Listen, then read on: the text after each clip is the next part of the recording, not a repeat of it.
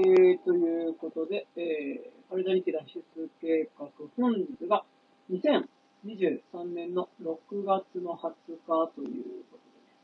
はい、えー、ございます。どうも山田です。そして今日は、えー、この方が来てます。ということで。は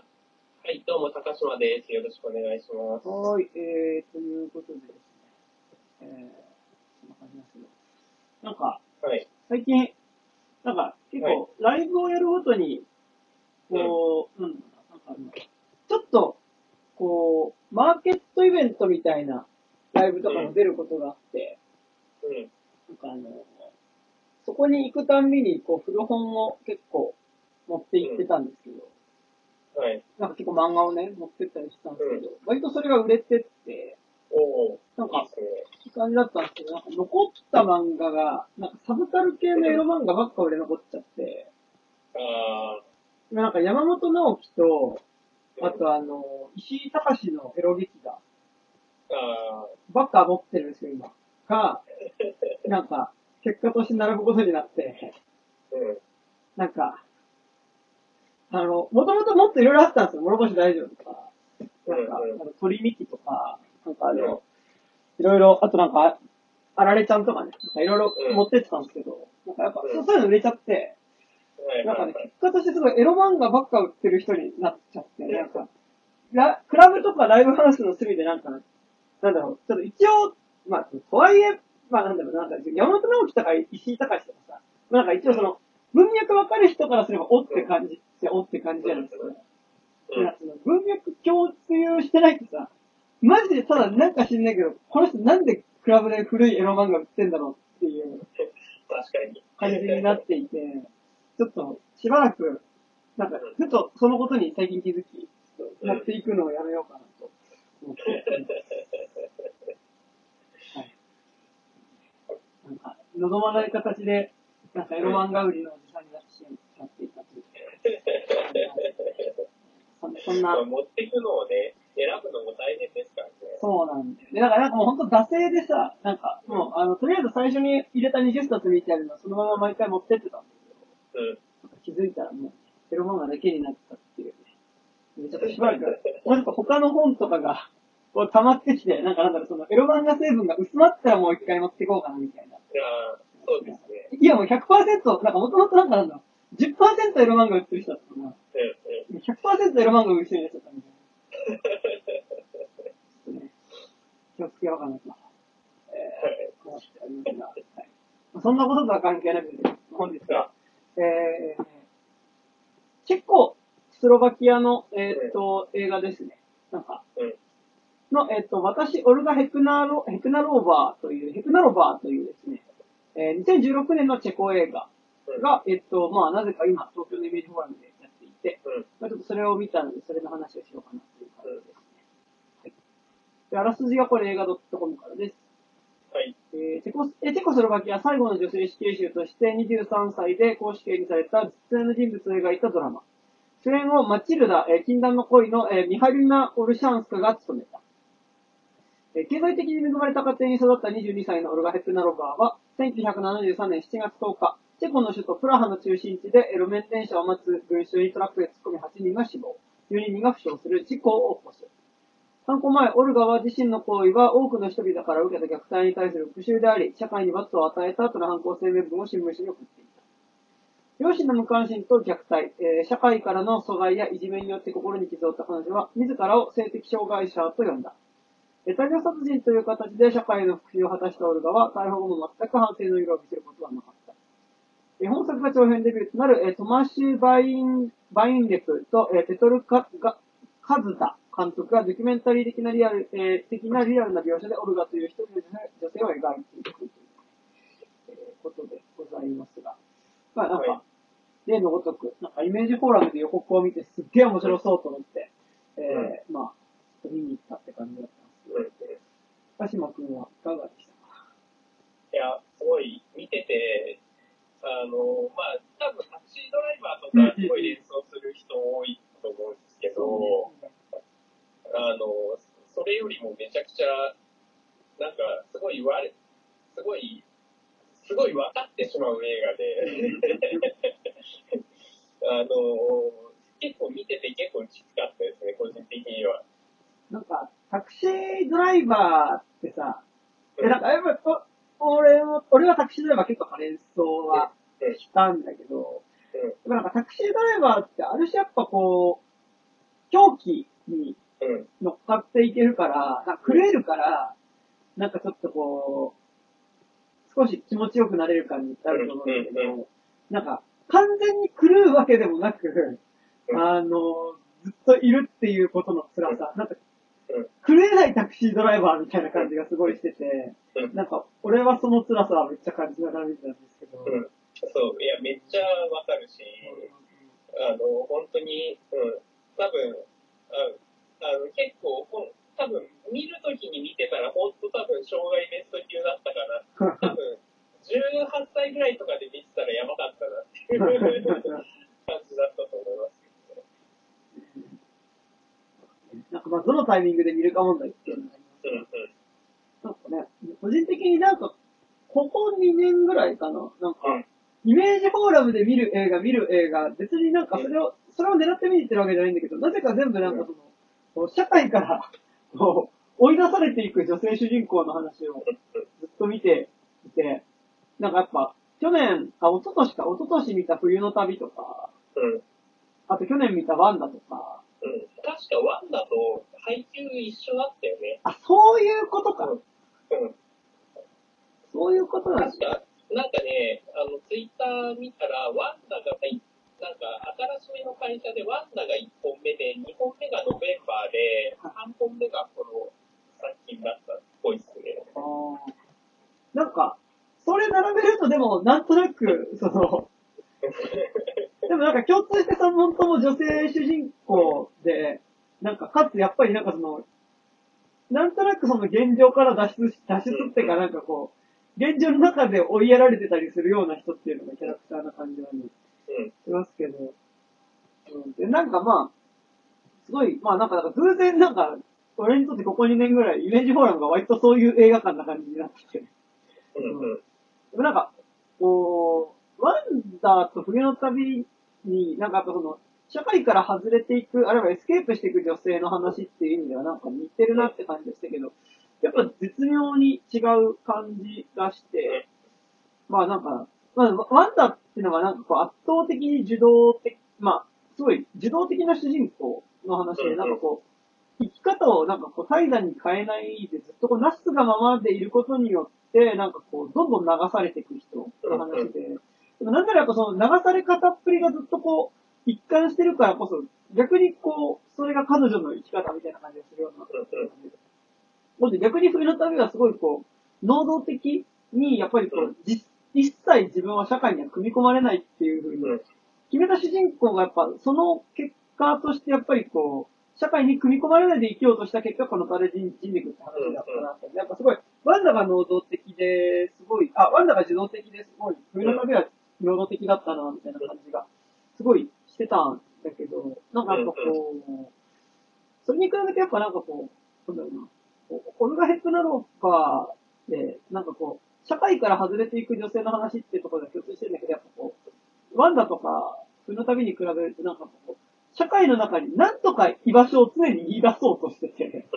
うん。なんか、ワンダは、なんか居場所とかなくてもとりあえずなすがままに本当に流されていく人だったし、なんか冬の旅はもう一切その、どこにも居場所を作らずみたいな生き方の話だった気がするんだけど、なんか、俺がヘッドナローバーは、なんか、なんとか頑張って居場所を見出そうとするけど、やっぱ、結局そこに、やっぱりこう、いられない、自分はいられないっていうことに気づいていくからこそ、なんかすごい苦しい映画だなっていう気が、すごいして、なんかやっぱこう、なんかなんだろう。ちょっとなんかなんだろうな。主人公の、なんか、こう、わがままとか自意識で、なんか、こう、どんどんエスケープしていくような話じゃなくて、なんかその時々ですごい主人公が切実にそこに居場所を求めてるけどうまくいかないっていう感じがすごいするから結構きついなっていう感じはしたんですけど。いや、本当にもう、あの、やっぱ、主演の人のさ、もうあの、あの、もう猫背でさ。あの、ちょっと上目遣いですごいもう、あの、ちょっという、結構目線、きつめの目線でっていう、うん。もうあのルックだけでさ、もう、あ、わかるよ、その感じ。っていうか、あの、すごい、やっぱり、なんか、うま、本当にやっぱ接点、どうしても接点うまく持てない人の話だからね、めちゃくちゃ、すごい、あのすごいあ分かってしまうっていう感じがね、すごいありましたね。うんうんでまあなんかその、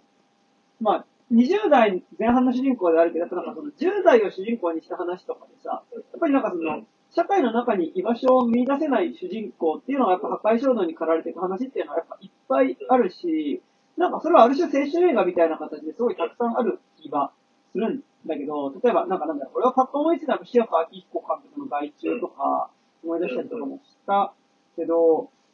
なんかね、言い方雑になっちゃうんだけど、うん。なんかその、より10代のち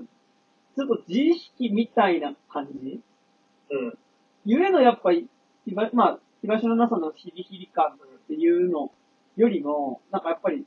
この映画がなんかそのやっぱ、常に割と対社会っうん。うん。ていうところになんかその尺度をすごい置き続けてる作品な気がして、うんなんか最後主人公が起こす、まあ要はテロうん。も、なんかその、ポエジーな感じのテロではなくて、なんか結構切実になんかその、社会に対して要求をするようなものだったなっていう感じが、すごいしていて、だそこの、ポエジーが社会的、まあ、ポエジーの対局は反対、あの、社会的じゃないけど、なんか、ちょっと違うけど、なんか、割とこの映画、なんか絶妙にやっぱちょっとこう、社会的なところにもうちょっと、こう、足がついてる感じするなっていうか、うん。うん。あ、それはめっちゃ僕も思って、うんあの、すごいやっぱり、G、タクシードライバーとかになると、やっぱ自意識の話になっちゃうじゃないですか。で、この映画って、まあ、自意識のその病的なところで描きつつはあるんだけど、でも、それって果たして、その、オルガ自身の、その、オルガに、が独特な感性、オルガ独自の、その、境地とか、あの、なんだろう、その、オルガ自身の問題なんでしょっていうふうに、な、多分狂気とか自意識の方向に、あの、フォーカスして描くと、多分それって、これってオルガだからだよねっていう、その切断処理ができてしまうような取り取り方になってると思う、なっちゃうと思うんですけど、本作に限っては、あの、どちらかというと、すごい寄り添いつつも、客観的な視点を常に忘れないというか、で、常にその、対、対峙する社会との、その、なんだろうな、うん、なんかすごい、あの、個人への、こうあれというよりも、なん、なんていうか、その、なんだろうな、その、一般的な空気感とか、その、あの、なん、なんだろうな、その、他者、他者な、他者は他者なんだけど、より漠然と抽象的な社会としての他者みたいな、のの、との折り合いの悪さと、そそれが、その、現代社会的な、その、あの、すごい個人と社会との接点の、すごい難しいも、すあの、すごい難しいバランスの中での、その、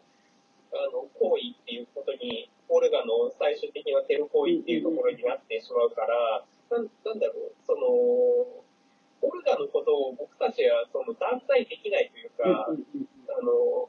断罪することで、いや、これって狂気だよねとか言っちゃ、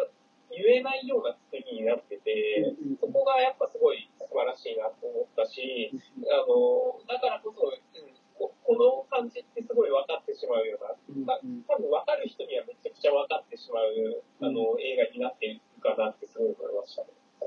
なんか、多分、その、狂っちゃう、主人公が、まあその、狂えば、狂狂うっていうか、まあその、少なくとも映画で見る中では、その、狂っているようなビジュアルっていうのがうん。入ると、多分それって一気に映画的になるし、映画としての面白みっていうのが増すし、うんつまり絵としての面白みが増すし、なんかこう、作品としての勢いっていうのが、すごい増していく気がするんだけど、なんかこの映画って結構そこに対してずっと抑制的だった気はしていて、あのー、なんかやっぱその、狂気に行く。うんまあその、その主人公が追い詰められていくって、追い詰められてった末にそのやっぱテロ行為に走るっていううん過程を、なんかやっぱその、映画が進むにつれて主人公が、まあ普通っていう言葉はあれだけど、その、あの、ちょっと、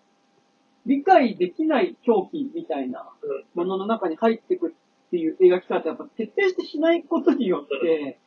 やっぱりなんか、ある種映画的なカタルシスみたいなものもしかするとこう、現じてるのかもしれないけど、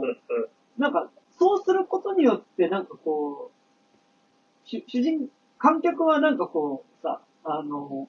ずっと気持ちよくなれずに、なんか主人公の辛さみたいなものに、を、なんかやっぱずっと見続けることになるなっていう感じは、やっぱずっとしてて、で、なんかその意味では、やっぱこの映画ってなんかこう、やっぱすごい、どうしてもやっぱね、タクシードライバーはすごいこう思い出すし、なんか重なるんだけど、なんか、やっぱこう、同じようなあらすじ。だからこう、社会の中に居場所を見出せないキャラクターっていうものが、こう、最終的にその、居場所を求める中で最終的にそのテロ行為に走っていく。うんっていう。で、テロ行為に走ることでしか、なんかこう、社会に対して自分を発信することができないっていう姿を描いていくっていう意味では、まあ、タクシードライバーと、あらすじだけ取ると近い気がするんだけど、うんなんか結構、むしろ真逆なことというんうか、な作品になってたなっていう気がしてて、でもなんかすごい思ったのが、なんか、今作がタクシードライバーのトラビスと違うなって思うのが、なんか、やっぱ鉄頭鉄尾に主人公は、なんとか、こう自分の居場所を見つけて、なんかこう、自分なりに生きよう、生きようとする、生活をしようとする努力をずっとした気がしていて、で、なんかまあこの映画何から始まるかっていうと、主人公が自殺するところから始まる、まあ自殺を試みるところから始まるじゃないですか。うん。で、なんか自殺試みて、で、大量のその精神薬を摂取して、自殺しようとしたけど、まあ、それを直前で家族に見つかって止められちゃって、で、そこから施設に入れられてっていうところが始まるんだけど、やっぱこう、で、その後施設から出てきてっていうところからの映画としてはちゃんと始まりますんだけど、やっぱこう、家族という場所では生きられないな、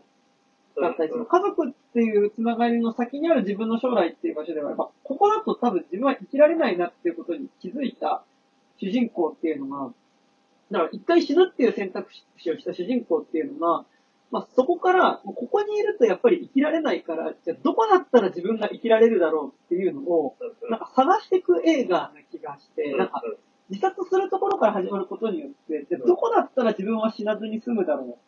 う。なんか自殺っていう選択肢は他人によって奪われてしまったから、じゃあ、じゃあそうなった時にはどこだったら自分が生きられるだろうって、割となんか、その意味では前向きに進んでいく、主人公の姿勢としては、その、生きるっていうことに対して、まあ、どう、どうすれば生きられるか試行錯誤していく話だった気がして、で、そのためのやっぱ居場所探し、まあ居場所探しって言っちゃうとすごい青春映画っぽくなっちゃうんだけども、でもなんか居場所探しってのはどうすれば自分が、その、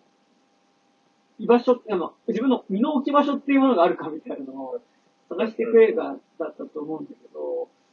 やっぱり、こう、やっぱその前提にやっぱりこう、彼女の、やっぱこう、社会からは拒絶されてるっていう感覚があって、で、その中ででもどの場所でだったら自分はなんかこう、身が収まるかなっていう時にやっぱこう、療養所行ったり、クラブ行ったりとか、酒場とか行って、いろんなところ行ってみるけど、やっぱりそこでも居場所を見出せ、場所に対しては見居場所が見出せなくて、で結局その彼女が選ぶのがやっぱこう自分から孤独の象徴っていう名前をつけるさ、その、まあ、誰もす住んでない、そのボロボロの小屋、うん。もうほんと家具とかも全然ない小小屋に一人で住んでさ、でそこでこうタクシーの運転手をしながら、こう、生活をしだすわけだけどさ、なんかこう、まあ、で、ここでタクシーに乗って一人で暮らすっていうところが、なんかすごいこうタクシーでずっと街をさまようっていうところが、なん。かタクシードライバーと重なるっちゃ重なるんだけど、なんかでもタクシードライバーと結構違う気がしてて、うん。なんか、タクシードライバーのトラビスが乗ってるタクシーって、もうちょっとその孤独の象徴感っていうかさ、うん。うん。なんかやっぱこう、トラビスが街の中を走るタクシーで走るっていう時には、そのタクシーっていう、その乗り物の中に乗ってることによって、やっぱ、ある種こう、タクシーっていうもの自体がトラビスを社会っていう場所からさ、ちょっとこう、うん。うん。かこう分離する、移動する部屋みたいな感じになっててさ、ななってるような感じに出て、で、なんか、タクシーの中にいるっていうことによって、やっぱこう、タクシーの中っていう場所がある種、なんかこう、トラビスの孤独を閉じ込めておく場所っていうかさ、なんか、タクシーに乗って街を、夜の街をさまようトラビスっていうのは、やっぱその孤独なまま街の中を漂ってる存在みたいな感じがすごい。する。なんかタクシードライバーのタクシー、だからその意味ですごいなんかこう、彼彼の精神性を表すっていうかさ、その精神、うんまあ、心の状態を表すものな気がするんだけど、うん。まあしてるんだけど、なんか、オルガ・ヘプナーロバーの、ヘプナーロバーのタクシーは、結構なんかちゃんと生活の手段としてのタクシーな感じがすごいしてて、やっぱお客さん乗っけて走るシーンもたくさん出てくるし、で、と同時にね、そこでやっぱ結構客にこうし、あ、早くしろみたいなこともなんか、タバコ臭いんだけどみたいなことを言われるみたいなシーンもありつつ、なんかやっぱすごい印象的だったのが、なんかこう、最初、あの、こちょっと、ここ、私の誕生日プレゼント、ちょっと、家、私この家から出させてくれないって言って、まあ、そのうん。うん。俺がヘプノロバーが、だからその家族と暮らす家から出て行くってところ始まるんだけど、やっぱそのタクシー運転手、なんかそそこの、こう、家から出て最初のところで、なんかこう、印象的だったのが、こう結構自分の体と同じぐらいのタイヤを、うん。オルガがすごい頑張って交換してる、交換してる、うん。運んでて、で、でもやっぱ全然、こう、体が女性だし、ちっちゃいから、なんかやっぱこう、うまく運べなくて、周りにいる男性のタクシードライバーからなんか笑われるっていうシーンが出てくるんだけど、なんかやっぱすごいこう、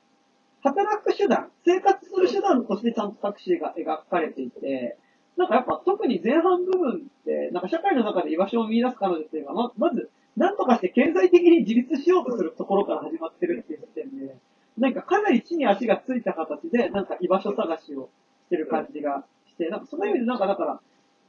こう、孤独な主人公が居場所を探していく話では、居場所対関わりを探していく話ではあると思うんだけど、でもなんかその上でのタクシーっていうのが、なんかその、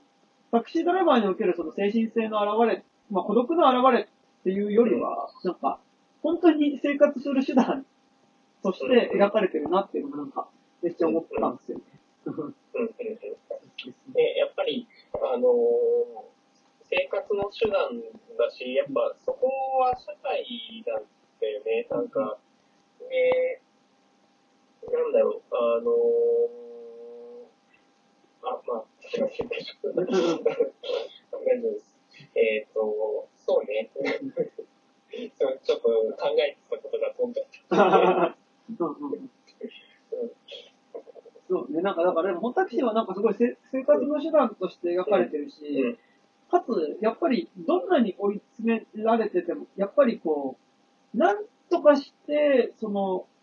まあなんか、やっぱすごいこう、居場所探しの話って言ったけど、居場所探し、かつ、やっぱすごい、でも居場所探しだけだとやっぱすごい青春映画っぽくなると思うんだけど、まあ、この映画が青春映画とはちょっと違うなって思うのが、やっぱ、彼女がその自分の収まるべき場所を探していくっていう過程がうん、なんか、その経済的っていうか自立するっていうことと、うん。なんかやっぱ結構セットになってるなっていう気はしていて、やっぱそこのやっぱ自立がうまくいいかない。で、なんかまあちょっとこの言い方は嫌だけど、なんかその意味でなんかこの映画における自立ってやっぱ両方の意味があるというかまあ、じ自立って言葉にしたときに、やっぱその自ら立つの、やっぱその、生活をちゃんとこう自分でこう、あの、維持できるようにするっていう自立もあるし、なんか、自らを律する、自らの感情とかをコントロールしたり、やっぱその辛さみたいなものをコントロールするっていう意味での自立っていうのも、やっぱ、両方の面での自立をしようとするけど、やっぱりそれがうまくいかないことの辛さとして描かれてて、やっぱ安易に狂気っていう形にいかない。うんうんうん。でなんならやっぱいけないけど、あの、居場所のなさはずっとあるっていうことの辛さだった気はうんすげえしてて、なんか、まあ、うん、あと、あの、オルガは多分、でも、多分ね、自分を律する方は多分できてるんですよね。ただ、その立し方が根本的に社会と合わないっていう、その辛さが、は、を僕は結構見見ながら思ってて、だから、その、自立、あの、立、自分で立つ方も、あの、彼女にとっては、まあ、それが唯一、その、自分で、あの、立する方に自立できる方、自立した生き方できるからそれを選ぶっていう、まあ、だけの手段みたいな感じだとは思うんだけど、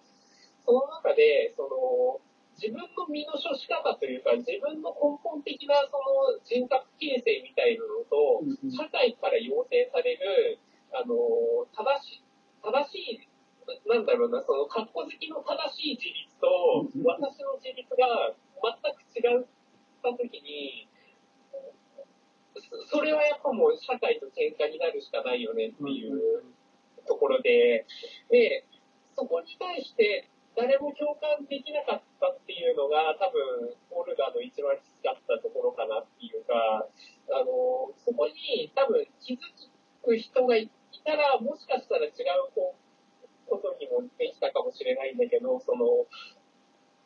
いかんせんその正しい自立、正しい自立にめちゃくちゃこう、あの、引っ張られて、それで、その、いや、多分自分で、自分らしく生きていけるなら別にその、多分、まあ仕事だってぶっちゃけ、その、100%でし仕事、いろんな仕事の仕方とかあるしさ、うん。その、生活保護とかっていうこともさ、全然考えられるわけだけど、そこに対して、やっぱり、その、た正しい自立、あなたはこうしなさいっていう要請を、オルガはすごい、そこに反抗しながらもめちゃくちゃ、その、内面化されてるというか、そ、そこの分離のし仕方がめちゃくちゃ辛いというか、その、私自身はこういう自立の仕方があるっていうメロットが確立されてるのに、でも、心の半分では社会からの、あなたはこうするべきっていう、そのべきにすごい足を引っ張られてしまって、そそれでどんどんその、乖離し、自分の中での思いが乖離していくっていうのが、この映画だったかなっていうのは思ってて。ね、なんかまあその都度その都度、この形でだったら生きられるとかさ、なんかうん、この形での人との関わりでだったら、いけるかもしれないっていうのは、かなりその、なんだろうな、その、人、自分なりに合った自立をうん。するためのスタイルみたいなのを、すっごい彼女なりに模索していく姿っていうのがめっちゃ描かれてて、うん。だから予告とか見ると、どんどん自暴自棄になった末に死んでく、なんか、滅んでいく人みたいに見えるんだけど、うんいや、なんか、むしろ自暴自棄じゃなくて、めちゃくちゃ生きることに対して、うんなんとか方法を探していくんだけど、やっぱそれをことごとくやっぱりこう、受け入れられないっていう過程だった気がししててさ、なんか、だからこそやっぱ、こう、最後の犯行に至る過程っていうのが、やっぱこう、すごい際立ってくるんだけど、なんかやっぱ、そこがや、なんか、圧倒的にタクシードライバーと違う感じがしてて、うん。うん。なんかなんだろう、その、一切社会を拒絶はして、なんか、タクシードライバーってもう完全にもう社会とさ、その主人公のトラビスっていうのはもう、なんか最後、まあ、ある段階からもう、これは混じるわけないじゃんって感じになってくるじゃん。なんかそのうん。うん。存在として、なってくる感じがするんだけど、なんか、オルガはやっぱすごい、この社会の中でもどうすれば生きられるかっていうことを、うんなんか、すごい模索し続けるからこそうん、やっぱりその、そこに居場所が見出せないし、でそこで彼女が見てる社会っていうものはなんか、全然歪んでない。うん。うん。真正面から社会を見れてるからこそ、うん。なんかやっぱ、そこに自分の居場所がないっていうことに対して、で自分がここで生きるっていうことは、だから自分が生きる、生きられる作りになってないこの社会はっていうことに対して、やっぱりことごとく絶望してくるっていう感じがして、なんか、だからこそやっぱ最後のテロ行為っていうのが、その、自意識によるものではなくて、やっぱりものすごいその、自分の生存を叫ぶためのものっていう感じが、すごいするなっていうのをめっちゃ思ってて、多分、ね、あのータクシードライバーはでも、あれは結構、あの、狂気に行くんだけど、でも狂気の根本には町相撲っていう、その、ヒロイックなま町相撲っていうその型に自分からハマりに行ってる話でもあるから、あの、だからトラビスはさ、あの、あそこでそその、養成される、社会から養成される正しい男になれるわけじゃないですか、うんうんうん自分の中では。だからこそ、そこに、あの、町相撲っていうのを、あの、町相撲を徹底するっていうことに狂気があったわけだけど、普通の人じゃはそれはしないから狂気になるんだけど、でも社会の方から提出される、町相撲っていう、その、模範があったというか、トラビスに関しては。だけど、オルガに関しては、その、あの、多分、あの、同性愛者っていうところとかも含めて、さらに女性、女性で同性愛者っていうところも含めて、時代的なものとかも含めて、やっぱりそこにその、自分の当てはめ、自分のこう所属できるそのロールがなかったっていうか、だから、だからこそ、あの、だからそうなってしまったっていうか、そこにその、もしロールがあるんだ、ロールがあるんだったら、その、オルガもそこに自分を当てはめていくことによって、社会に参加することってできたかもしれないんだけど、それがなかったからゆえの結構悲劇みたいな感じになるのかなっていうのはね、すごい思いましたね。そうね。なんかやっぱ、どっちもその、社会から受け入れられたいって言っちゃうとあれだけど、まあでも社会の中にやっぱこう、居場所だったりを見出したい。だからやっぱ多分社会に受け入れられたいっていうところあると思うんだけど、なんか例えばね、今高島君言ったみたいに、トラビスってやっぱその、そこでの受け入れられたいっていうためには、やっぱ自分が英雄になることによって、社会に受け入れられるんだっていう感覚があるからこそ、うんでもなんか、どうすれば自分がその英雄として受け入れられるだろうっていうので、やっぱその、ある意味自分を英雄としてプロデュースしていく映画でもあるわけじゃん。うんまあそれはキングオブコメディとタクシードライバー両方ともそうだけど、うん。で、なんかそこの英雄として自分をプロデュースしていく過程で、やっぱその、英雄のなり方が明らかに狂ってる。うん。明らかに狂ってるっていうか、まあ、そこでの、英雄になるにはこうこうするしかないっていう方法が、やっぱりちょっとこう、あの、歪んでるっていうところがタクシードライバーの面白さだった気がするけど、でも本当に高島が言ったみたいに、オルガはなんかやっぱそこでそのトラビスが持ってきてたような英雄になるっていう物語みたいなものが、でなんか自分が社会に受け入れられるためのその物語みたいなものがやっぱりこう分からないからこそ、逆になんかやっぱすごい、こう、トラビスが想定してた受け入れられるための社会ってやっぱすごい大きいものって、やっぱうんもうちょっと大衆みたいなところだったりすると思うんだけど、じゃなくてなんかもうほん本当になんか自分がどうすれば自分らしく生きられるかっていう場所を探していくっていうのがもうちょっとこう、オルガにおける、なんかその、なんだろうな、社会の中に居場所を見つける、うん。受け入れられていくってことだった気がしてて、うん。で、なんかね、やっぱその意味で、こう、まあ、そもそも最初に同性愛っていうものすら想定してなかったオルガにとって、やっぱ初めてその精神療養所に行ったところで女性同士のセックスみたいなことがあるってことを知って、で、そこで、あ、こ、ここでだったら自分の生きづらさはもしかしたら、その、ここ、あの、女性と体に、あの、パートナーシップを結ぶことによって自分の同性と結ぶことによって居場所を見出せるかもしれないと思って、やっぱりその同性のパートナー作るけど、やっぱり、そこの中で、肉体的な結びつきを持ってみても、やっぱりそこで居場所を見出せないし、し、なんかやっぱ、そこでこう、許した相手からやっぱりこう拒絶をされてしまうし、で、今度逆にその、おそらく多分肉体的な関係はなかったっぽそうな、なんかその、なんか気のいい飲み屋にいたおっちゃん。うん。と一緒に、まあ今度こう、一緒に過ごすようになって、で、なんかそれはこう最初の女性のパートナーとのなんか性的なつながりに対して、なんかもうちょっとその安心できる場所。うん、安心できる関係みたいな風に俺には見える。なんか、やっぱ特にこう土砂降りの中でテント張って一緒にその中で横になって寝るっていうつながりとかが、なんかすごいこう、彼女にとっての安心感っていうかさ、うんうん。だったりもしたんだけど、でもやっぱりそこに、もう、どうしてもやっぱり居場所を見出せなくてさ、なんかこう、すごいいろんな人と、こういう形でだったらある意味パートナーというか、なんかこう一緒に過ごせるかもしれないっていう、人とのつながりっていうものとりあえず探そうとするけど、結局やっぱその中でもどうしてもやっぱりこう居場所を見出せないっていうのが、なんかやっぱそれってタクシードライバーの、やっぱこう、抹茶な物語に身を任せて、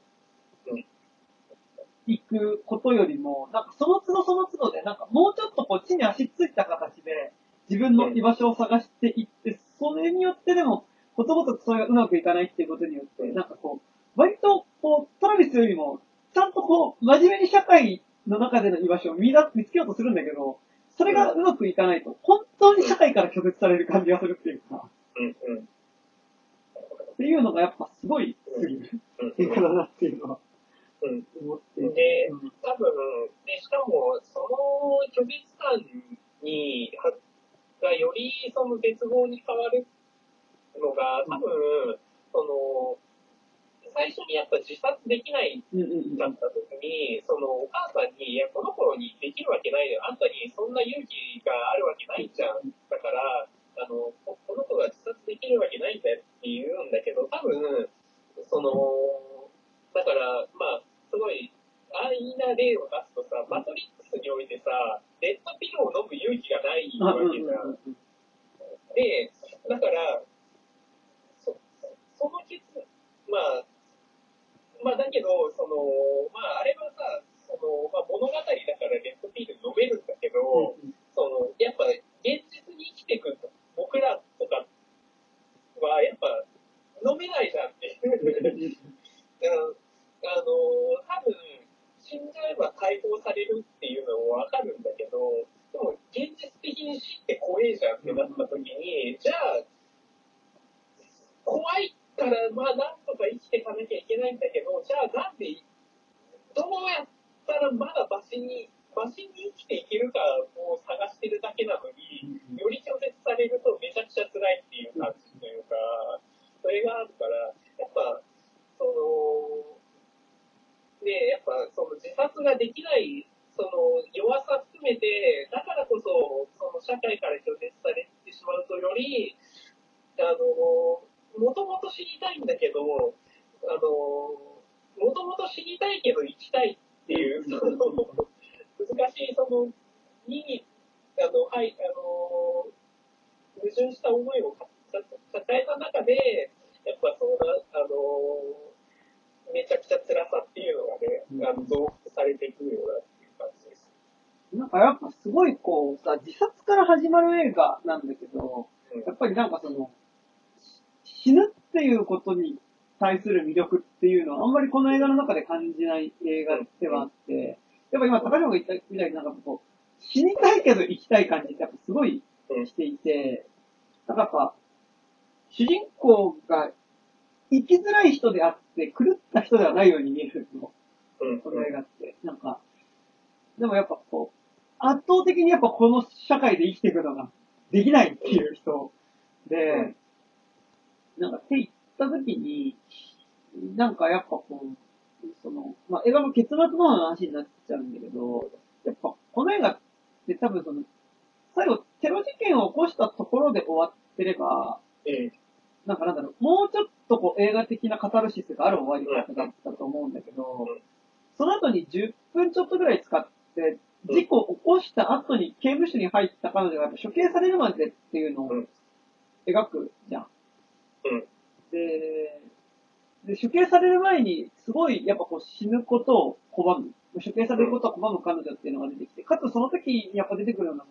私はオルガ・ヘッペナローバーではないっていうふうに彼女は言ってて、なんかまああれは別の人格なんだって言って、なんか、急になんかこう、心穏やかになったかのように、なんか、こう別の人格としてなんかそこにおとなしくなった彼女がいるっていう形になるんだけど、なんかこう、で、死ぬ前にやっぱすごい、こう、処刑されることうん。に抵抗するわけじゃん。で、なんかやっぱ、あれを見たときにやっぱこう、彼女は、そもそも自殺をしたけど最初、試みたけど、やっぱそもそも死にたくないっていうのはやっぱずっとあったんだろうなっていう感じがしてて、なんかその、ここでは生きられない、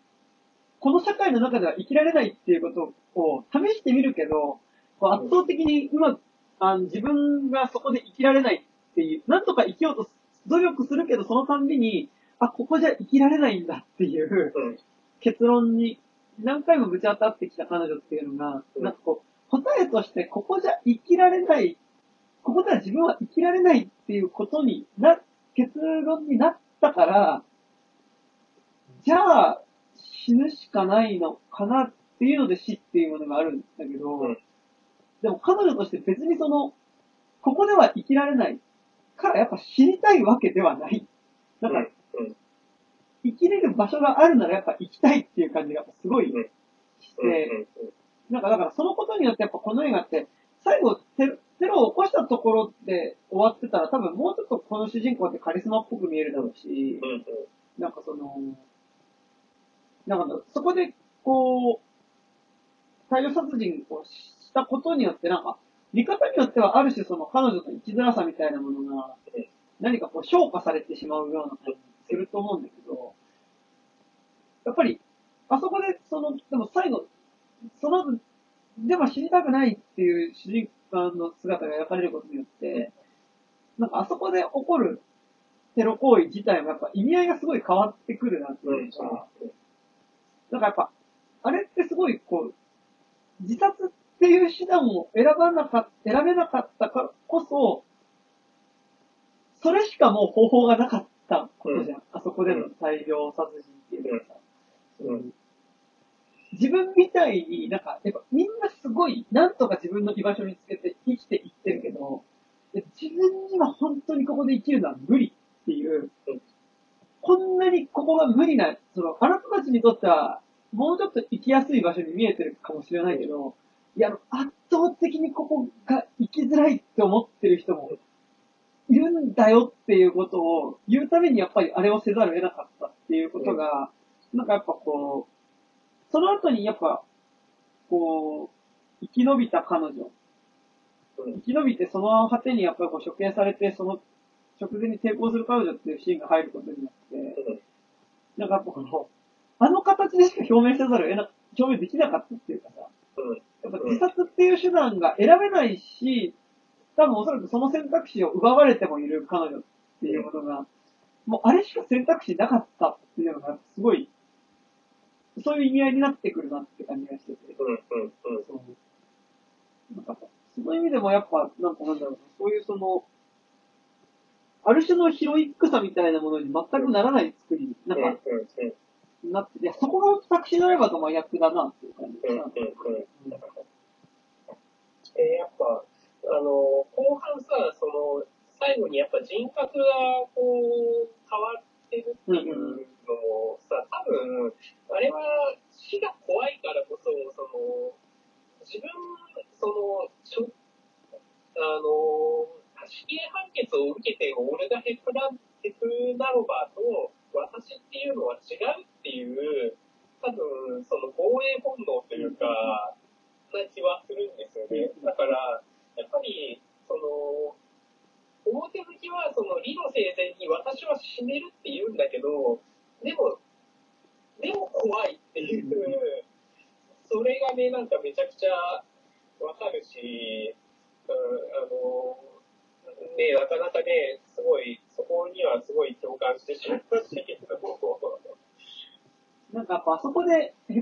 プナロバーって名前じゃなくなってるっていうところでさ、やっぱヘプナロバーとしての人格だと生きられないんだろうなっていう感じが、そうそう。やっぱある種のちょっとロボなんかこうロボトミーじゃないけど、やっぱこう。さ、もう存在ごと自ら否定否定してしまった感っていうのは、やっぱあそこで最後、出刑される前って別の名前を名乗ってるんだけど、うん。なんか自分自体をやっぱ、俺がヘプナロバーだとやっぱこの世で生きられないから、やっぱ、自ら自分の存在を否定し否定してしまった感もやっぱあそこあったりとかして、なんかそれもまた結構辛いんですよね。うんそう。で、やっぱ、そこで、自分からじ人格を遮断することによって、その、オルガとしての、その、なんだろう、ヒロイックさみたいなのも自分からやっぱ捨てざるを得なかっ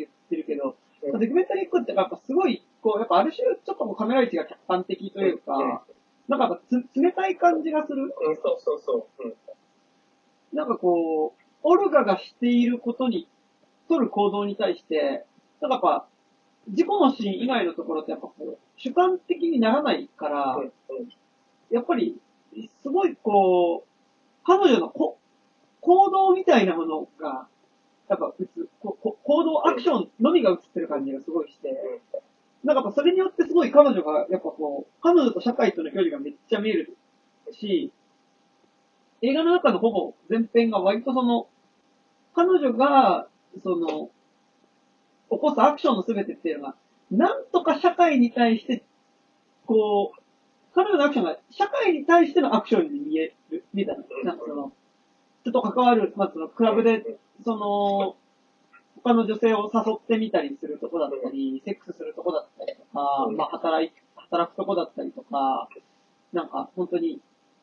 こう家の中でタバコ吸ってるみたいなこととかも、すべてなんか、なんとかして生きる場所としての社会みたいなものに、こう、向き合っていくみたいなところに見えたんだけど、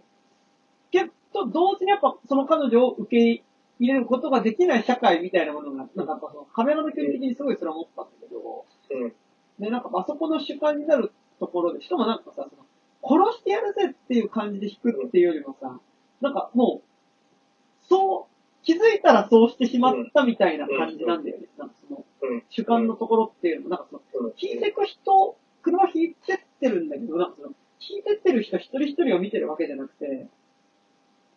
なんかこう、それをしつつ、なんか、自分がこれをやってるっていう感覚があんまりつかめないみたいな視点だった気がしてて、その、事故を起こしてる時に。うん。なんか車を走らせていったら、あどんどん人引いてっちゃってる今みたいなうん。うん。感じがすごいして、なんかその後の裁判のシーンでは、あの、これが私の、まあで、その前に、その、犯行声明とか、新聞社に手紙出してとかしてるんだけど、なんか、あの、そこに対してものすごく確固たる意志があってそうなったって感じがあんまりしない。うん。うん。なんか、最後まで、それが自分にとっての選択肢だったのかみたいなことに対して、うん。なんかやっぱちょっとこう、急急にそこのだけなんかすごいこう、なんか、あの、自分がしてる感のなさというか、うん。うん。うん。ね、なんか、そこだけ本当に乗ってた電車が、みたいな、うんうんうんそういう感じだよね。なんか、で、なんかね途中で居眠り運転してたのかみたいなことを言われるんだけど、でもなんかやっぱ、ちょっとそういう感じもするような視点というか、うん。うん。っていうのもね、なんか、すごいして、うん。なんかね、あのーちょっと、あの、不思議不思議なシーンではあるんですよね。うん。ね。で、あそこ結構きついのがさ、その、車が止まった後にさ、なんか、あの結構オルガのことを心配してさ、なんか、人が、や、やじ馬っぽい人たちがさ、大丈夫、大丈夫みたいな感じで、こう、こっちを見つめてくる感じとかがさ、あそこ、結構、だから、あそこで、なんか、あれでも、その、実はさ、この映画って、その、暴力を受けてたとか、親から暴力を受けてたとかっていうのはさ、言われてたりはするんだけど、あの、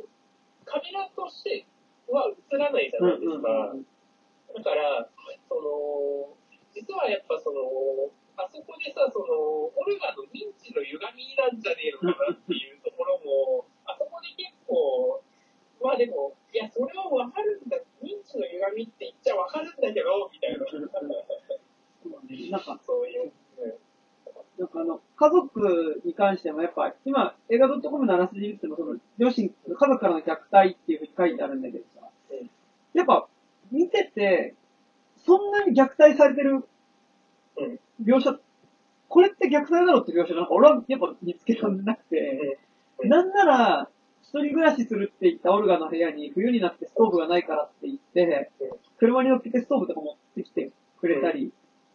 していて、なんか、やっぱ、意外とこの映画ってそんなに嫌な人出てくる映画じゃない気そそう、するんですよ。うんそう、うん。でもなんか、だからこそ、なんか、オルガの、やっぱ、うん。わあ私は、本当にここで生きていけないんだ感がうん、増す感じがするというか、うん。なんか、みんなが悪意を持って、そこでオルガに接してきた結果生きづらいのであれば、やっぱりその、もっと胸を張って社会の方が来る、あいまあ、周りの人間が来る、おかしいとか、うん。周りの人間が自分を傷つけてきたって大きい声で言えるんだけど、なんかこう、は家族とかにしてもやっぱその、オルガに対する接し方がわからないっていう感じがすごいするんです。なんか、うん母親も、会いに来るために結局お金を渡したり薬を渡すしかできなかったりするっていうところで、なんか、その、接し方がわからないっていう感じがすごいするんだけど、でも、そこに対してやっぱその、でも、オルガに何とかして関わろうとはしてるし、うん。何が彼女にとってのその、ベストなのかみたいな、なんかその、生きやすさになるのかみたいなことを、なんならちょっとこう考えてるような感じもする。でも、うん。だからこそ、なんか、あの家族は自分のために何かしようとしてるとか、なんかその、何かを危害を加えてるわけではないっていうことが分かれば分かるほどうん、それがやっぱより辛さになるというか、うん。うん。なんかやっぱ、あ、やっぱり自分が異物なんだっていうことを、やっぱりその、すごい、こう、なんだろう、そうね。うん。証明してしまうというかさ、うん。その普通の関わりがされない私っていうね。うんうんうんうんするよなーっていうのはね、そう。だから、やっぱ、その、普通の社会だったり、普通の家族だったり、普通の職場みたいなことっていうのが、いや、圧倒的にそれが辛い人いるんだよっていう映画なんだよね、なんかね。そうそうそうそうそう。でもやっぱ、それってなんだかんだで普通っていうところをベースに生きてるとさ、うん。わかんないじゃん。なんか、うん。なんでそんな辛いのみたいなさ。うん。うん。うん。でも、それ自体がやっぱすごい辛いっていうかさ、うん。うん。っていう感じはすごいするよ。で、でも、しかもやっぱ、それでやっぱ、辛いんだけど、その辛さは多分自分が一番普通にとらわれてるっていうところうんが一番辛いわけでもあって、そこに気づけるか気づけないかがめちゃくちゃ、まあ気づいたところでなかなか出口はないんだけど、ねっていうのはね、すごい実感こもりましたけど。なんかね、だからやっぱこう、タクシードライバーとかさ、やっぱ、あの映画としてはかっこいいなって思えるんだけど、で、それはなんかやっぱある種その、社会に、ひょ、こう、交わらないっていう形での自分自身を、なんか、もうちょっとこう、なんだろうな、あの、交わらない方向に、い行くからこそのかっこよさっていうか、なんか、積極的に社会からは外れてくからこそのかっこよさっていうのもある気がする。うんなんかやっぱ、オルガンはね、なんかやっぱ、徹底してちゃんと関わろうとして、うん。で、で、なんかやっぱこう、変に悪意みたいなものを世の中に対して見出さない。うんうん。からこそ、いやなんか周りの人が優しいからこそ本当に強い、なんかあそこの酒屋でさ、彼女のことをこう声かけてくるおっちゃんとかなんかやっぱ最初体目的なのかなとかさ、うんうんうんって思うんうんだけど、やっぱり、なんかあそこの雨の中でテントで一緒にいるシーンとかさ、うん。一緒に、こう抱き合って寝てはいるんだけど、多分なんか肉体関係はおそらくなさそうな感じ。うん。うん。で、なんかやっぱ結構本気で心配してたりするし、うん。っていうところでやっぱりこう、周りに悪意があるわけじゃないのに、やっぱりそこで居づらさを感じてしまうみたいなうん。のがね、ひたすら辛いし。そうそう。いや、だから、やっぱ本当なんかさ、結構、あの、こういうさ、あれだって結構ネットとかにさ、あの、狂気の殺人鬼みたいな そういうサイトあるじゃないですか。やっぱさ、ああいう風にさ、その、なんだろう、切断処理するのはめちゃくちゃ大簡単だしさ、簡単だからさ、あれなんだけどさ、やっぱこの映画それをやっぱ徹底的に拒否してるところがね、すごいいいなっていうところがありますよね。それ言うとなんかやっぱ思い出したんですけど、去年やニトラムって映画をすごい思い出して、なんかニトラムはオーストラリアかなで、実際に銃乱射事件を起こしちゃった男の子、まあ男の子、うん。まあせ青年の事件を起こすまでの話なんだけど、まあ、半分にニート状態で暮らしてて、で、あ多分めちゃくちゃ発達け結構ある感じで描かれてて、そっちのうん。ニトラムの方は。うん。やっぱ相手の気持ちが読めないし、うん。なんかやっぱこう、楽しくなっちゃうと周りが見えなくなって、ずっとそれをし続けちゃうっていう、なんか何かしらの発達特性みたいなのがありそうな感じで描かれていて、で、そのニトラムがやっぱその、銃乱射事件を起こしていくっていう方々で、やっぱ、ニトラムもちょっと方向性が全然違うんだけど、うん。やっぱり、なんとか人と関わろうとしたり、こう、自分の居場所だったりを見出そうとするんだけど、やっぱ圧倒的にそれが見出せない。で、かつ、やっぱその、ちゃんと普通になりなさいっていう母親からの、母親もニトラムのことを愛してるからこそそういうことを言ううん。うん押し付けてくるんだけど、でもそれがどんどん彼を追い詰めてくる。っていう。で、最終的にまあ彼が銃乱射事件に至るまでって描くんだけど、なんか、すごいね、ニトラムに近い、ニトラムもめっちゃ思い出して、そのうん。うん。テクナローファーを見たときに、なん。か、で、で、なん。かやっぱ、なん。かどっちもなん。かその、多分一番の話題っていうか、スキャン、映画的な意味では、こう、発火点になるだろう、その大量殺人のシーンっていうのは、ちゃんと見せないっていうか、うんうんうん。うんなんかさっき、その、こその、車で行くシーンが主観になるのってさ、もちろん、そこでの彼女の感覚っていうのを撮るのもあるかもしれないけどさ、やっぱ客観的に撮るとやっぱそこ急にやっぱカタルシス出ちゃうというかさ、うんうんうん。そうだね。やっぱその、車が人を引いていくシーンってだけでさ、なんかやっぱ、それって、こう、この映画がずっと撮ってきたのと同じアングルではあると思うけど、やっぱ急にそこって、ものすごくショッキングかつ、まあ、面白いシーンになっちゃうと思うんだよ。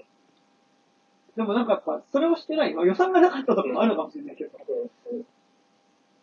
やっぱニトラムも銃乱射事件のシーンがまあラストには来るんだけど、でももう、銃乱射事件が起きてる時はもうほぼ見えない。その、うん。音だけが聞こえるっていうシーンの仕方をしてて、なんかやっぱ、こう、それによって、なんかやっぱ、その結果として起こってしまったその殺人っていうのはあるけど、やっぱ、そこのスキャンダラスさっていうのがやっぱ、その、で、事件を撮る映画じゃなくて、あくまでその起こしちゃった人を撮っていく話だっていうかさ、うん。で、起こす過程の中にあった苦しさを撮っていく映画だっていうのは、やっぱそこは結構大きく違うところとしてあるかなっていう気はうんうん。ね、やっぱその、その苦しさとこう、どう向き合わなきゃいけないかみたいなところをね、提示してくるようなうん映画ではありますよね、本当に。でなんかね、だし、やっぱこう、オルガの犯行声明とかをさ、うん。口で出てくる、あ、で、そうで、あと、あとあの、知らなかったら違うなと思うのが、やっぱ、彼女のつけてた日記っていう形で結構モノローグ入るじゃん。うんうんで、モノローグで日記で出てくる彼女の言葉っていうのがすごいちゃんとしてるからさ、うんうんなんか、あ、本当に理性的に考えた結果、ううん。その結末、結論になっていくんだなっていうのが、うん。めっちゃわかるんだよね。うん。うん。なんか文章で自分のことを書き残せてる。しかもなんかそこでの何か妄想が入ったりとかっていうのじゃないっていう時点でさ、あ、ずっと狂ってない。狂ってないから多分さらに辛いよねっていう感じがうん。めっちゃするからさ。うん。で、なんかそう、で、なんか、最終的に、やっぱ、そう見せられることによってさ、なんか、やっぱ、こう、コルダがそうだったよねって話っていうのは、やっぱり、彼女の存在、生きる場所っていうものをやっぱり作れない、社会自体の欠陥を描いた映画な気は、すごいして。そうそうそうそう。うん。やっぱ最終的にはそこに行き着きますよね。やっぱり。だから、だからすごい、オルガが、いろいろ試していくけど、彼女が生きる場所を、置けて、そ、その間口がない社会自体が描かれてる話だなっていうのは、まあなんか本当そうなるなっていう感じがしたんですよ。うんうんうんうんその意味ですごい本当になんか、社、社、社会、もうちょっとなんか社会派な感じがするというか、うんうんうん。ね。まあ、ちょっと社会派とも違うんだけど、うんなんか、でも例えば、その、まあ、タイトル出したらあれだけどさ、そのさあのダニエル・ブレイクうんとかともちょっと近いっていうか、うん。ダニエル・ブレイクはもうちょっと具体的に、うん。その、どういう立場の人がうん、社会、まあその、普通に暮らしてた人でも、ちょっとしたことでこんなに社会から弾き出されるっていうことを描いているのがダニエル・ブレイクだったりすると思うんですけど、でもなんかやっぱ、その、まあ、この社会の中で生きる場所を見出せないよっていうことを社会に対して訴えていく話っていう意味では、ちょっとダニエル・ブレイク感もあるっていうのは。そうね。それがすごい、個人の、あれはもう完全に、ダニエル・ブレイクは、こう、社会、社会的な個人の話だったけど、オルガ・ヘトラウマーは、どちらかというと個人的な実存の話、うんうん実存がどう、こう、社会との接点を持ち得るかっていう話になってたと思うけど、まあ、でもそれでもやっぱりその、対社会っていうところではね、変わらないからね。うんうんうんうん。私なんか、例えばその、彼女がね、やっぱそのレズビアンであることとかさ、で、もうちょっとそのレズビアンであることを社会自体が許容するような社会であれば、もしかしたらもうちょっと少しはマシだったかもみたいなことは思えなくもないみたいな感じがするし。そう、うん、うん、うん。でもなんか、やっぱそこをさ、なんかその、そういう社会的なことに、社会的にその、同じその共共通のなんかなんだろう、その、なんだろうね、あのレ、レズビアンだったりとか、うんまあ女性であるっていうことだったりとか、まあ多分、まあある種のもしかしたらなんかこう、疾患があるとかね、うん、うん。みたいな風にすれば、もうちょっとほんとそれこそダニエル・ブレイクとかなんかそういう感じになる気がするんだけど、うんでもなんかそうじゃなくて、そういう多分、諸々の属性に当たるものを含めた、やっぱ自分として描いてるっていうのは、この映画のすごい重要なとこな気はうん、するよね。うん、うん。だから、あ安易に共感させない。うん、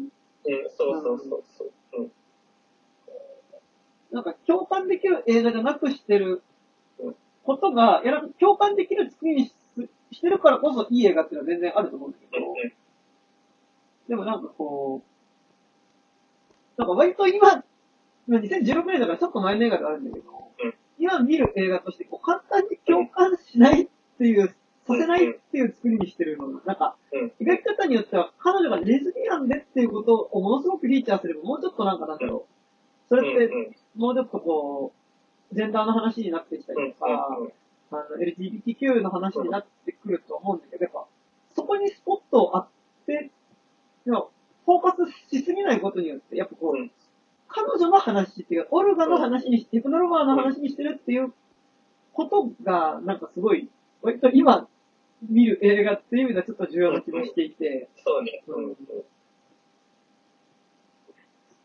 っていう。まあ社会の中の個人は、やっぱり基本的には共感不可能なものですからね。その中で、まあ、ただ共この映画も共感を拒絶してるわけではなくてさ、うんその、いや、それでも共感する場合も全然あり得るし、あの、彼女の、なんか、ことはわ、この映画を見たら少しわか、わかるかもしれないよねっていうバランスっていうのがすごいいいですよね。なんかすごい、そういう意味でやっぱ他者と関わることの映画ではすごいあったと思うし、うんそういうので見ますな。うんうん。という、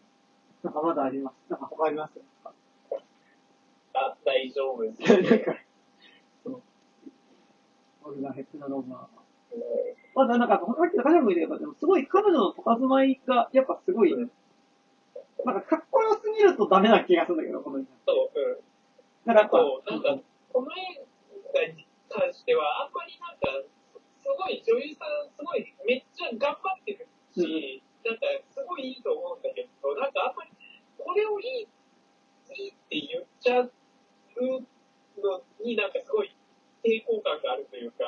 うんうんなんか、なんかそ、あのーなんか、彼女のことをすごい、かっこいいっていうことに対する抵抗感は、なんかめちゃくちゃある映画だなっていうので、す。なんかやっぱ、アイコン化しちゃいけないなっ。ていう気はしてて、なんかやっぱ、タクシードライバーのトラビスとかも完全にアイコンになってるじゃないですか。うんなんかやっぱ、その、まあでも彼女がやっぱりクラブでさ、下を着てない状態、まあ、コートの下着ないで、その、まあ後に一瞬パートナーになる女性を誘惑するシーンとかすごいセクシーだったりするし、なんか、ある種猫背ででもやっぱあの鋭い目の彼女っていうのが、かっこよく見えないわけでは全然ないんだけど、あの、でもなんか、やっぱ、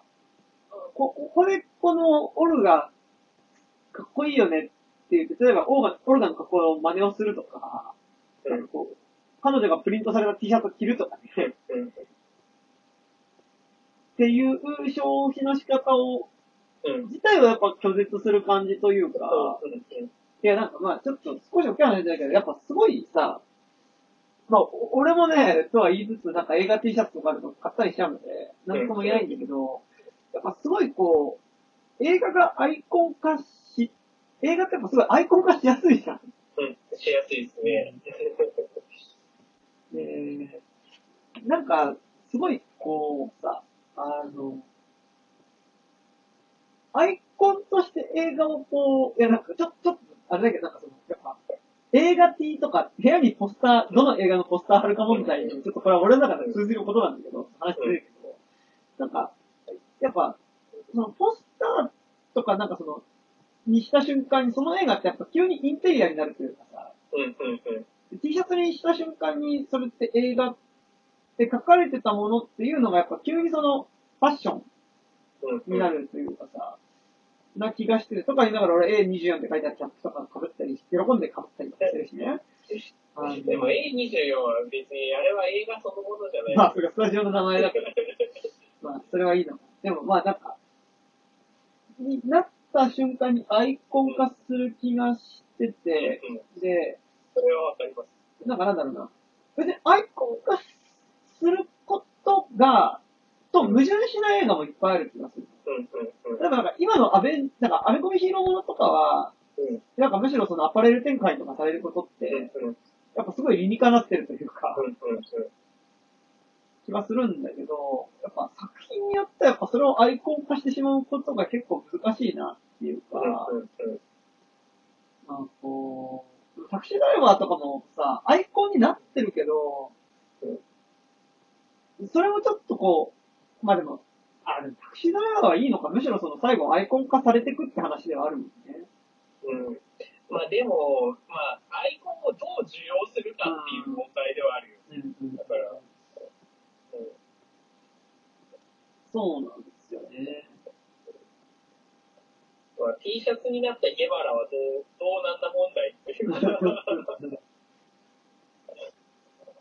なんかやっぱ結構、まあ映画っていうのがもともと大衆カルチャーではあるとは思うけど、なんか、やっぱすごいこう、映画っていう時点である種ポップに分かりやすくしてたりはすると思うんだけど、いろいろんな物語だったり社会みたいなことを分かりやすくしてるところあると思うんだけど、なんかさっきそれをなんか T シャツとかにしていくときに、なんかものすごく、なんかその、映画自体を、さらにその側面だけで切り取っちゃわないかなっ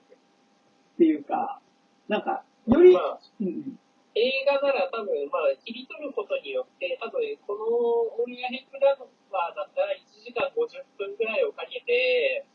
あの、語ってきた物語みたいなのを無効化してしまうというかね、あの、より中で語られてたことを全部なかったことにして、その表表面だけの表彰だけで満足してしまうっていうところはね、全然ありますね。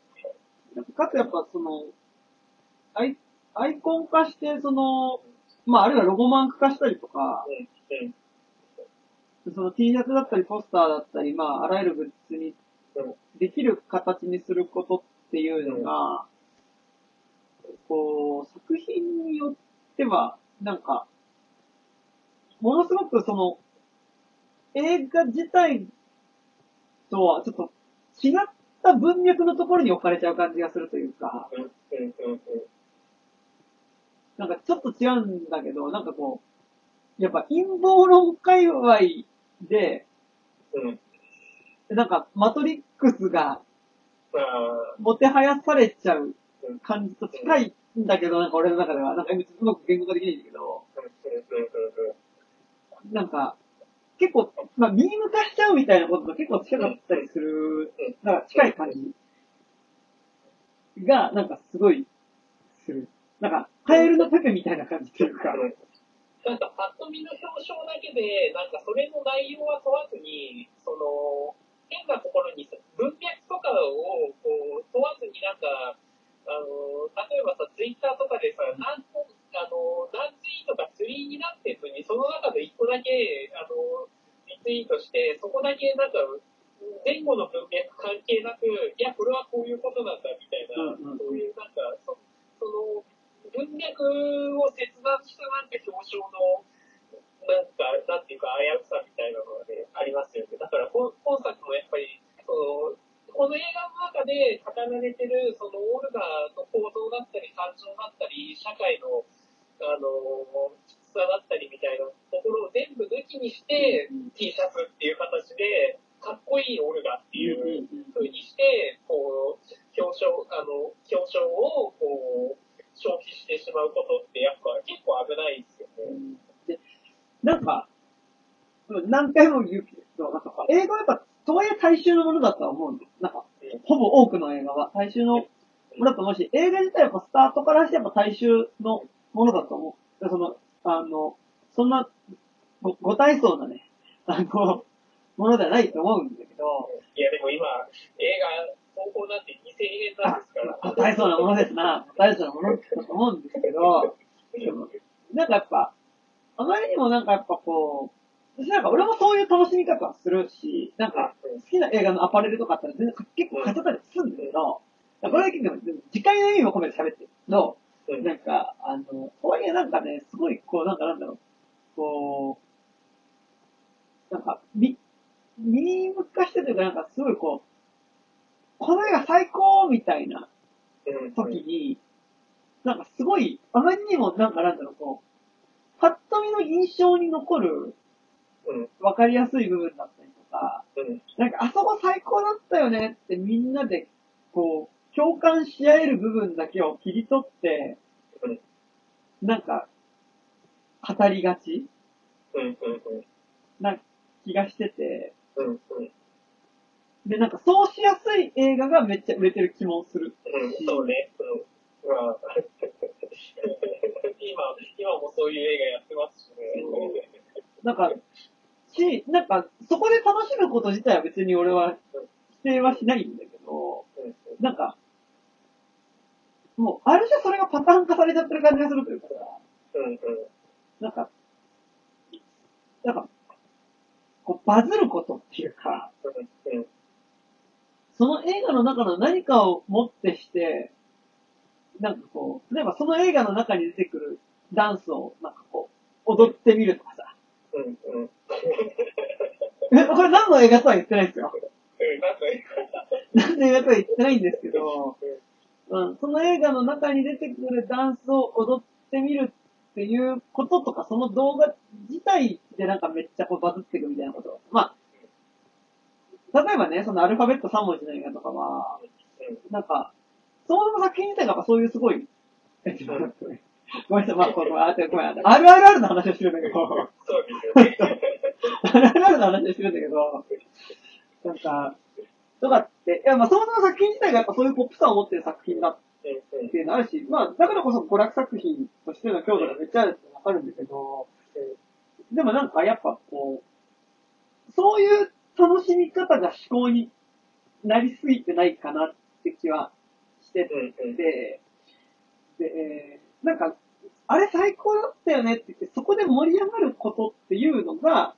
なんか、すごい、今映画の楽しみ方の一個主流になってる気はしてて、で、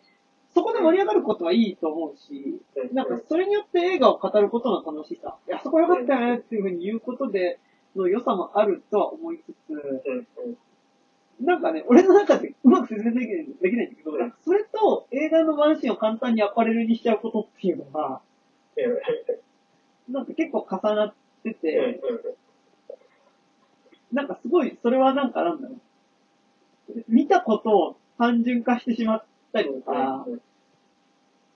なんかこう、お互いに共感し合うことのつ、共感し合うとか、あれ最高だったよね、そうそうそう、みたいな感じでうん、なんか、ある種、なんかちょっと固定化されたノリを作っちゃう感じというかうん、なん。か、あと、なんか、あの、わかりやすいフォルダーに入るというかさ、うんなんか、映画見るって多分、一個のフォルダーだけじゃ入らないじゃないですか、多分。あの、いや、でもこの映画のこういう面はこうだったし、でも、でも違う感情もあるし、みたいなところで、だけどなんかまあ、あの、一個のフォルダに、あ、あれ楽しかったよね、みたいな。で、なんかさ、その、どの映画を見ても、RRR を見て、なんか、ダンスを踊ったりして盛り上がった時の楽しみ方でしか見えなくなっちゃう感じというか、まあ、すげえ極端なこと言ってんだけど、なんか、別にそれが、あ、なんか、今年は RR だ、R だったけど、次の年は別になんか他の映画になって、でも結局なんか RRR を楽しんだ時と、なんか、その盛り上がり方をするために作品が来る感じっていうか、なんか今年のだ、去年の出しは RRR だったけど、今年の出しは、なんかこっちみたいな感じっていうか、なんか、どっちかってなんかそこの盛り上がるっていうことが先行してる感じがちょっとするなっていうか、気はしてて、なんか、それとなんか T シャツにしてかっこいい映画であれば、別になんか実は何でもいいんじゃないかみたいな感じとか、うまく言えないんだけど、みたいなことあるよねって言ってる俺の部屋の壁には、デビッド・リーチのロストハイウェイのポストカードとか、ゴッドファーザーのポストカードとか貼ってあるんだけどね。そう。っていうのはあるんですけど、はい。っていう。まあでも、うん、なんか、ちゃんと、まあ、ちゃんと映画を見るってどういうことなんだとは思うけど、うんただね、ななんかね、なんかそこに、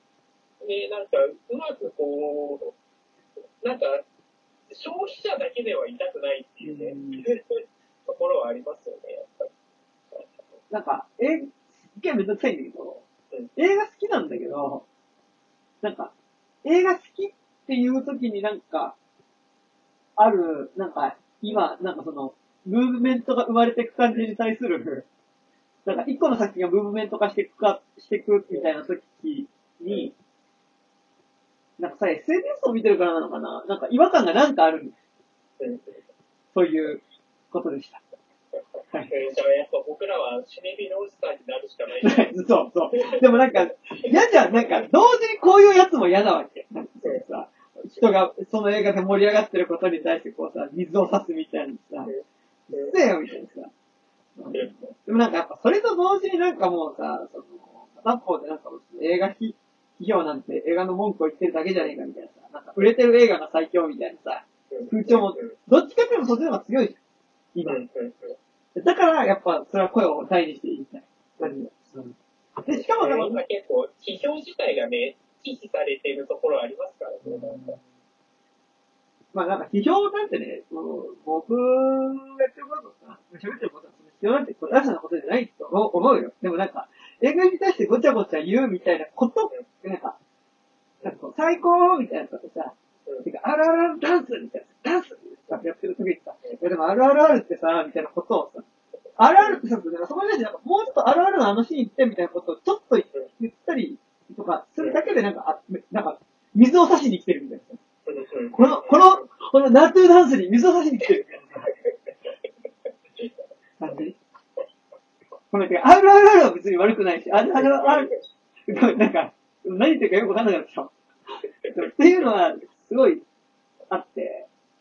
うん、あるんですよ。いや、いえめっちゃわかりますよ。やなんかね、だって今売れるっていうのとさ、なんかバズるがやっぱセットだしさ、うんうんうん。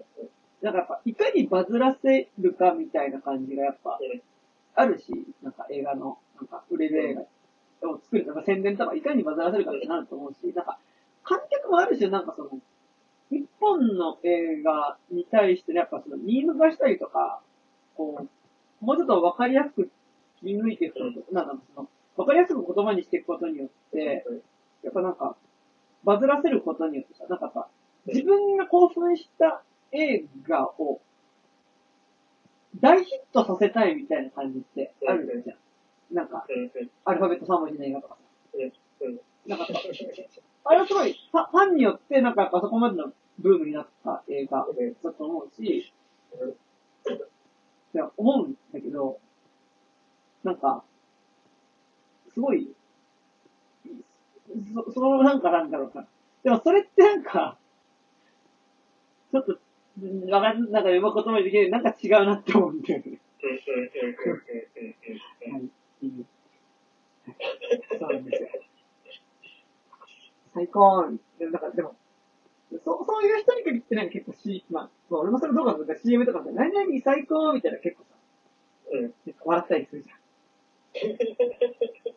なんかこれはか完全にこれはダル絡みしてるのと、ダメ。あの、いない映画ファンに今ダル絡みしてるだけなんで。そうね。うん。っていう、ごめん、ちょっとこの間、SNS で、その、ナートゥダンスを完コピして踊ってる人の動画を見たからかもしれない。今俺がそんなこと言ってるの。まあ、ありますからね。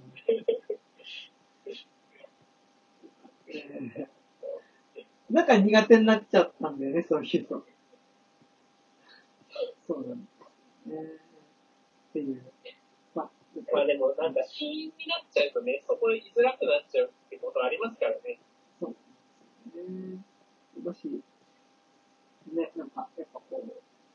簡単にアイコンにできちゃうからね、なんか映画って。ね。で、なんか、うん。で、アイコンにしちゃった瞬間、やっぱその映画が、まあ、持ってたものみたいなものがすごい単純化されちゃってさ、なんか、なんなら映映画は見てないけど、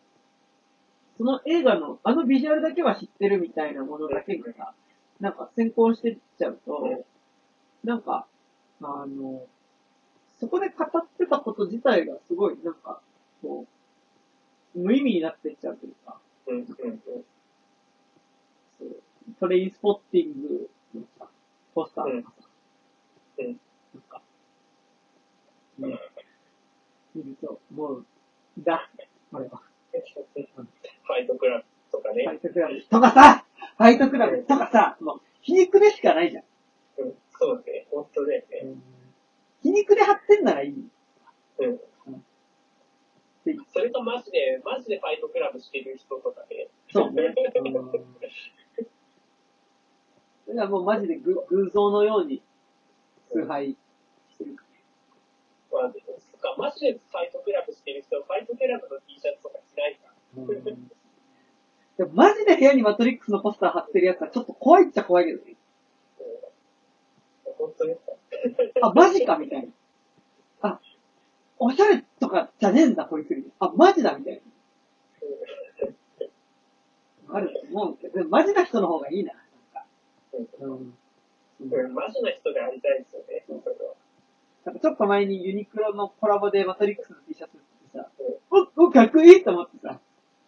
買いかけて買わなかったんだけど、なんかそれは正しいっすね。ね、でもうあれを買う、買って着るならもう、ちょっと、チャラチャラ着るんじゃなく、本気で、本気で着ないといけないんですよね。あ、でも、ユニクロでマトリックスって結構グロいっすね。黒い、純粋にグロいっすね。でもだからやっぱレザレクション作ったんじゃない？そそうね。うんそうね。うわーうん、でも、やっぱ資本主義って怖いっすね。だってそれで言ったらだってさ、あの、ゼイリブ T シャツとかあるでしょ、多分。そうね、うんうん、怖いよね、本当に。えでもだから、だからある意味正しいかもね。なんかそれは。その状況も含めて、なんか。うん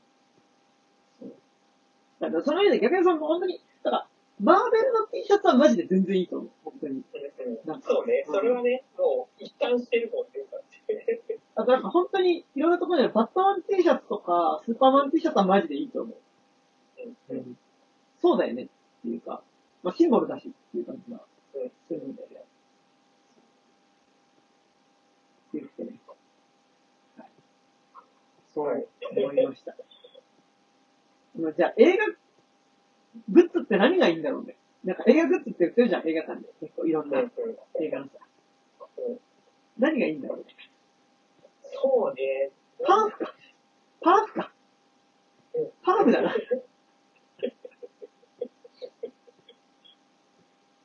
なんかもう、シネコンでかけてる系の、なんか、うん本当にザ・娯楽作みたいなのはいいと思うんですけどね。いや、でもあれじゃないですか、それに関連した思想書とかでいいんじゃないですか。ああ、そうね。あの、あのね、あの、例えば、天皇地の映画に、こう、社会主義関係の本を、あ そうね。そうね。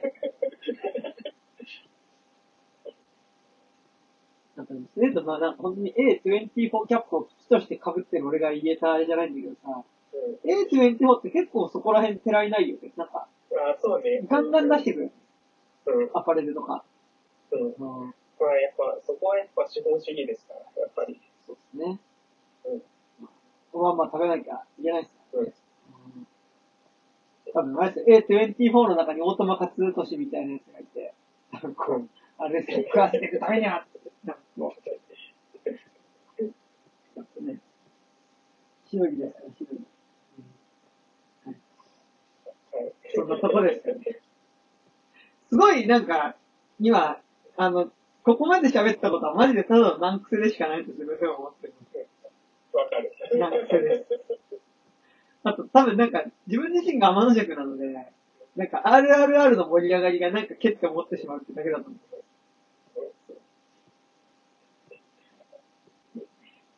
なんかも盛り上がりすぎ、なんか、なんかでも、年に1、2本あるじゃん、ああいう、なんか、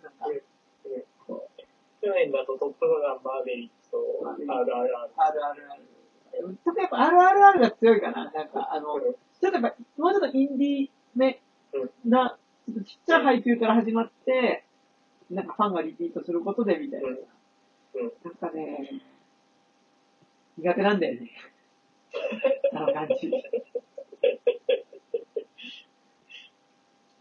それで最高っていう感じ。なんか苦手なんだよね。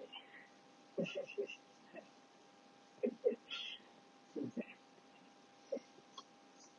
じゃあ、もうちょっと最近見た映画の話しますか？っていうところで。はいで、なんか高島君も最近あの、是枝裕和の怪物を見たってことだったので、はい。ちょっと怪物、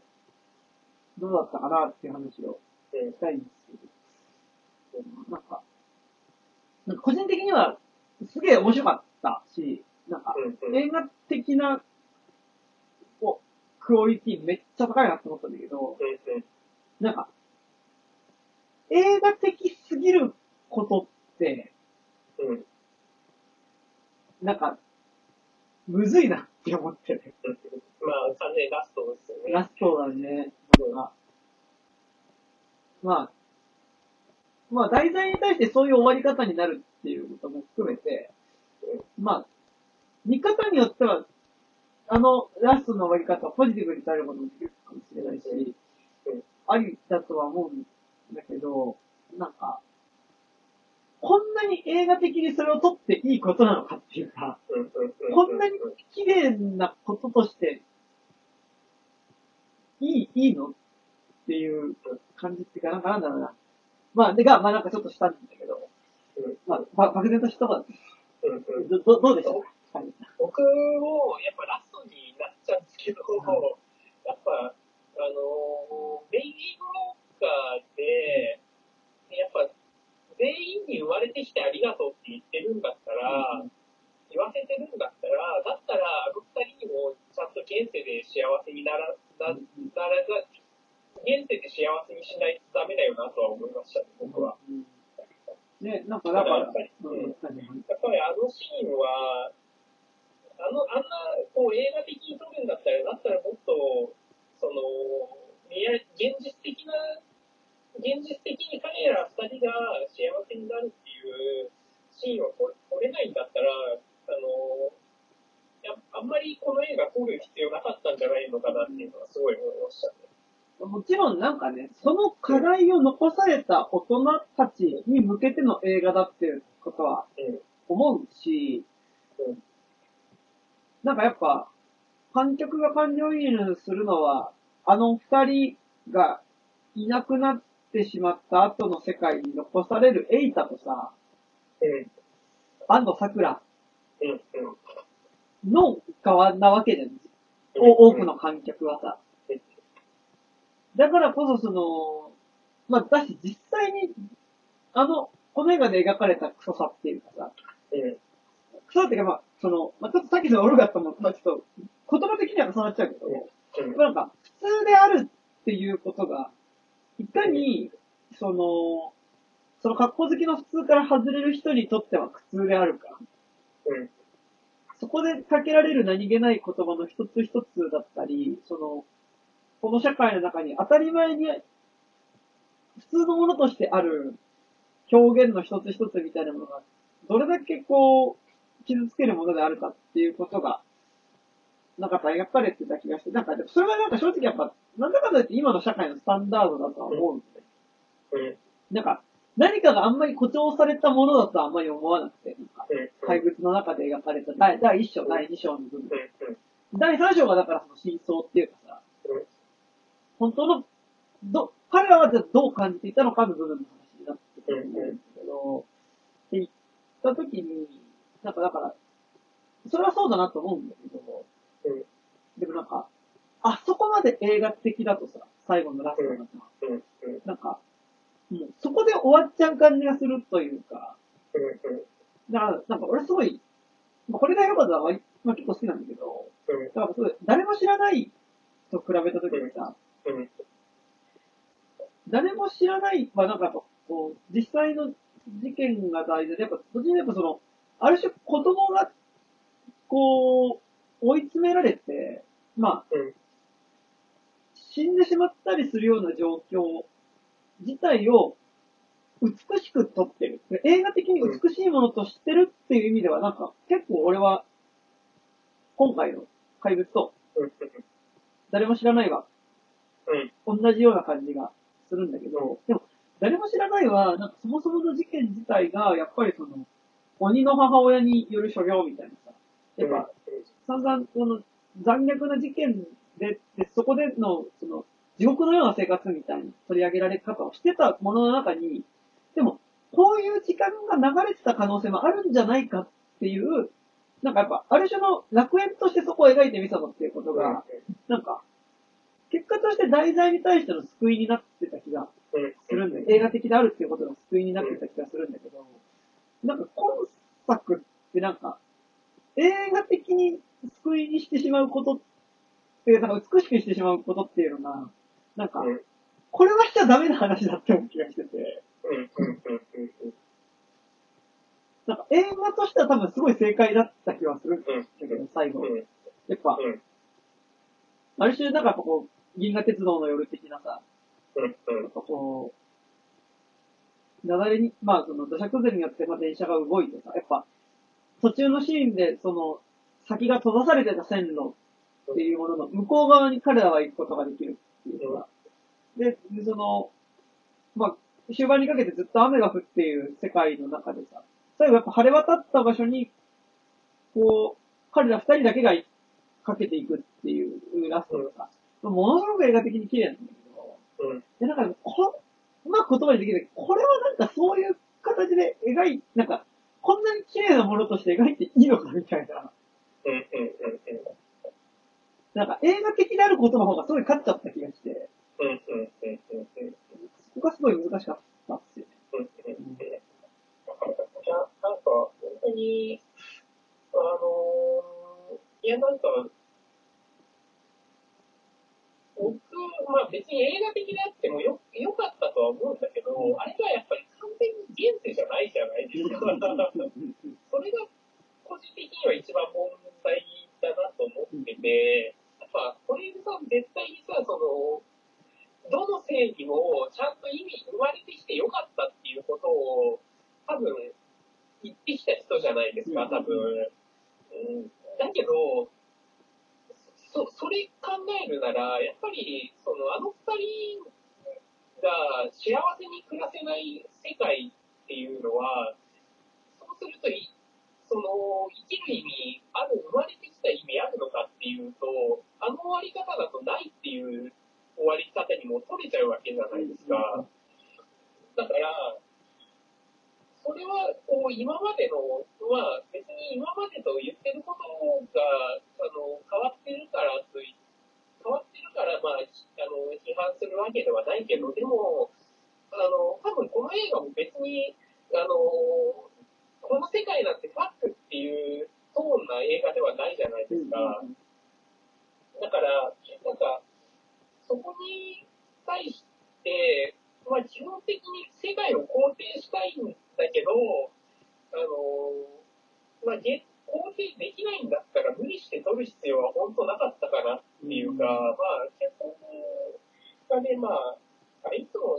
これがさって脚本自分で書いてたっけ？気がする。で、今回だからでも割と、でも坂本龍二とやってるってのはすごい大うん。きいよね。だってなんかさ、うんそんな日本でめちゃくちゃ名前知られてる脚本家なんてそんないないけどさ、うん坂本龍二って多分、あ、脚本坂本龍二なんだで見に行く人が全然いるうん。脚本家だと思うから。うん。うん。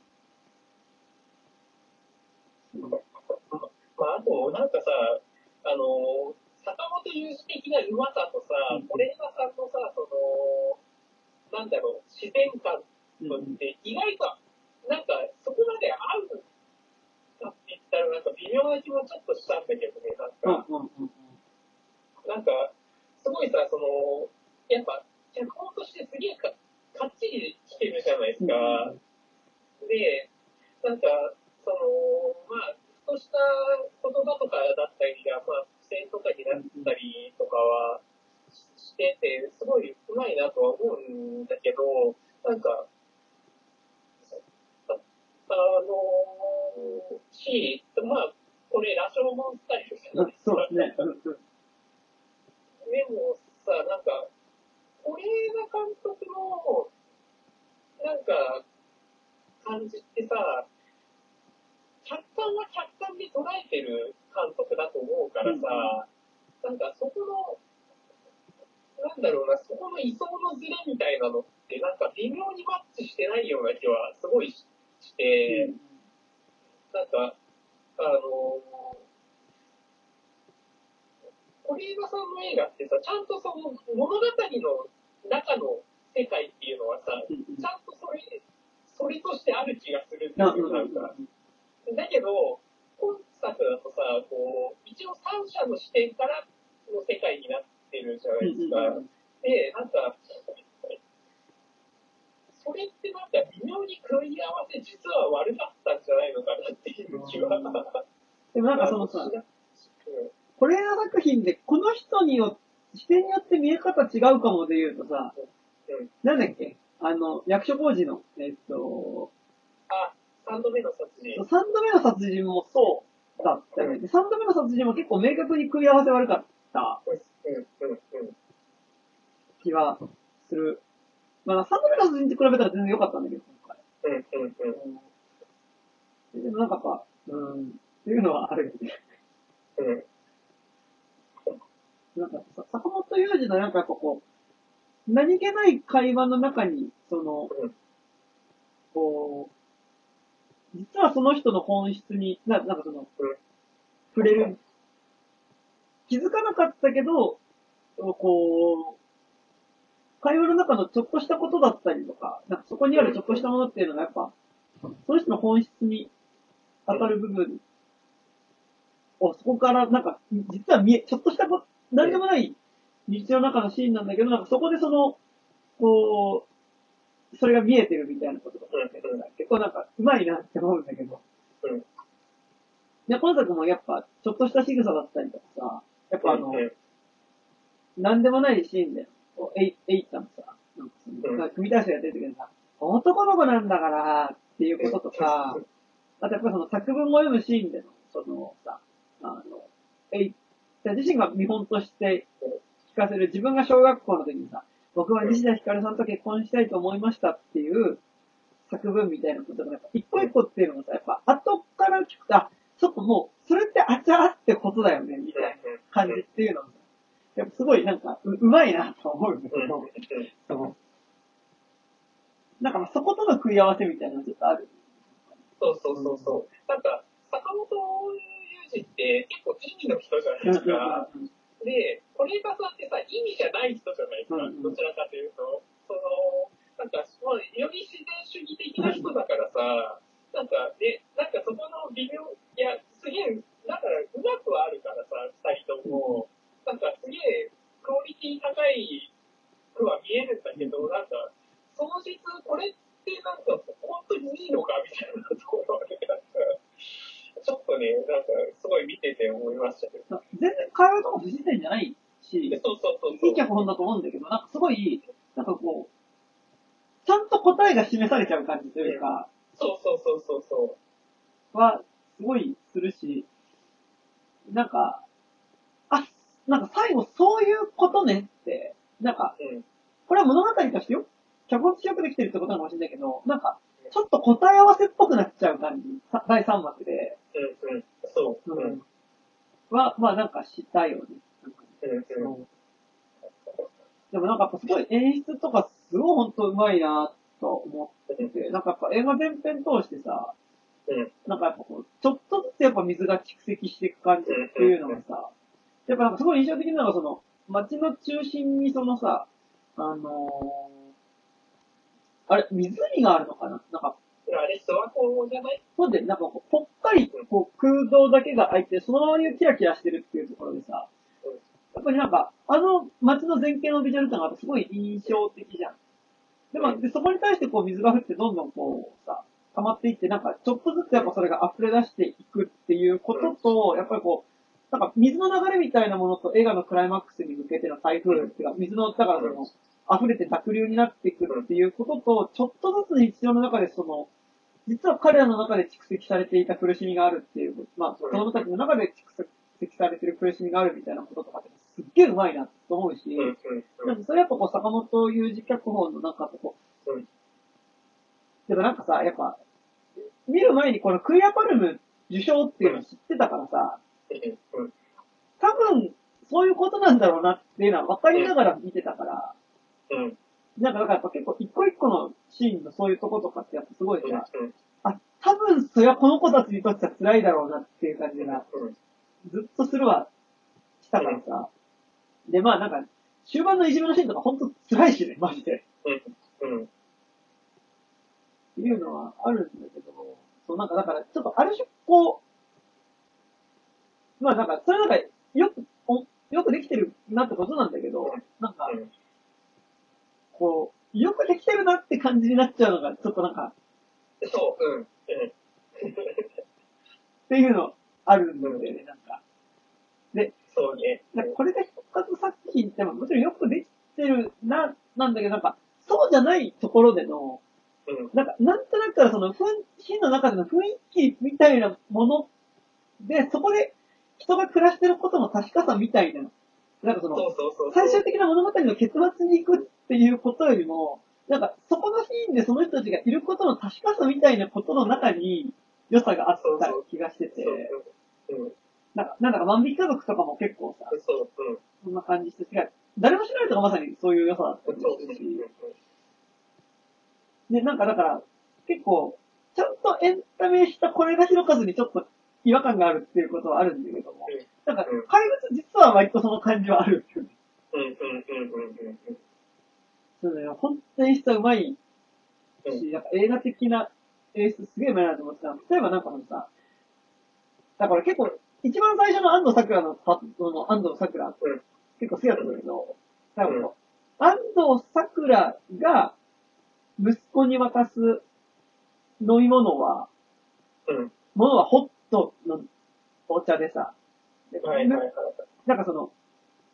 で息子が安藤桜にあげるのはパピコなんだけど、うん。なんかそれがなんかあったかい飲み物と冷たいものであるっていうところでさ、うん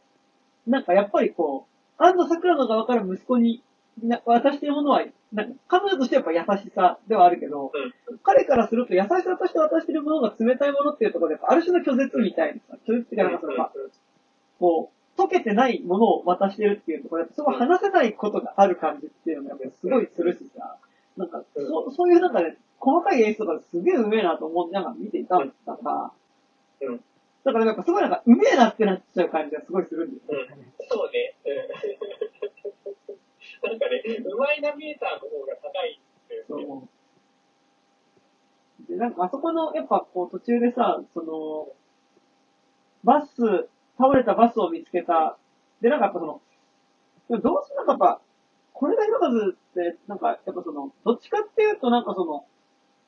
子供のことをすごい丁寧にされる監督ではあるし、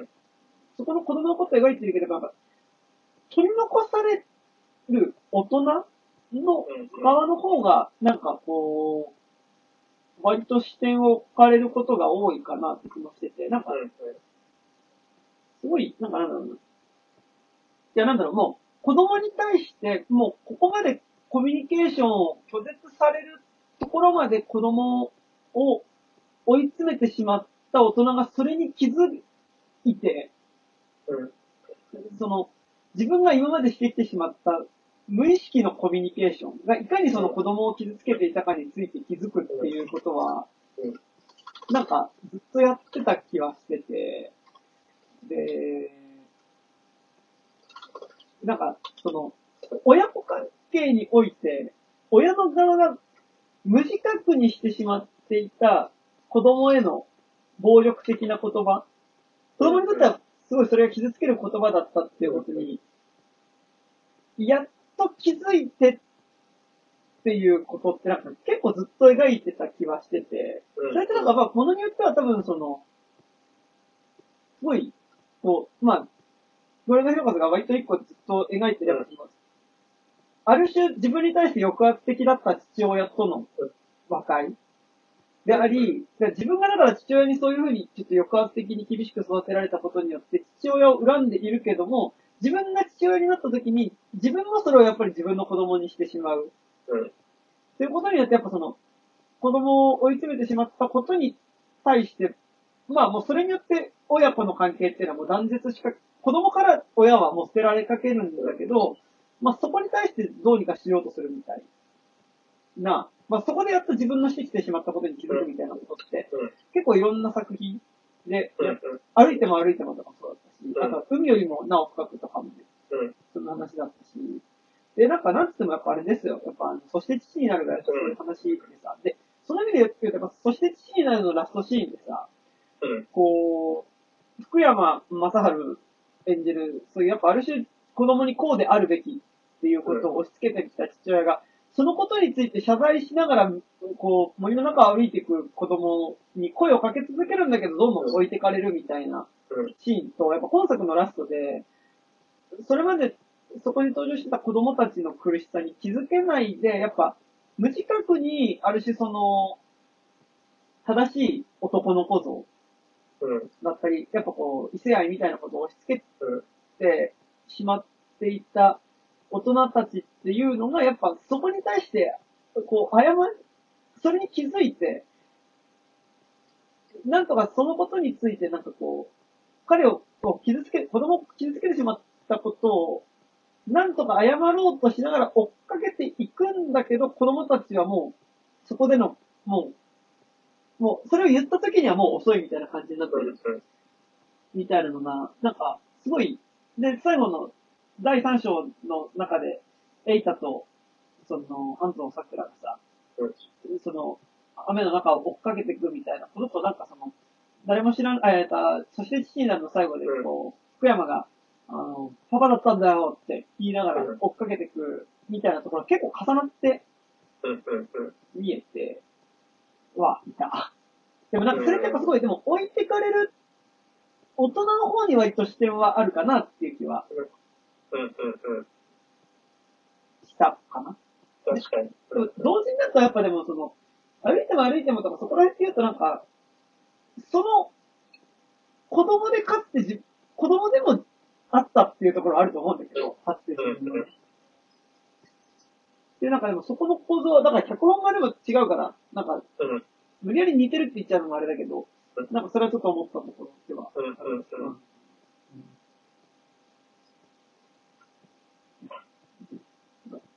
役者とかはめめっちゃ良かったんですけどね。めっちゃ良かったですね。うん、正直どのシーンもやっぱりすごい、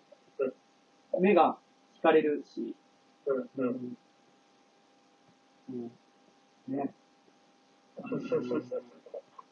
田中優子とか超怖かったよ。超怖かったね、本当に。田中優子、喋んない田中優子怖いよね。怖いね。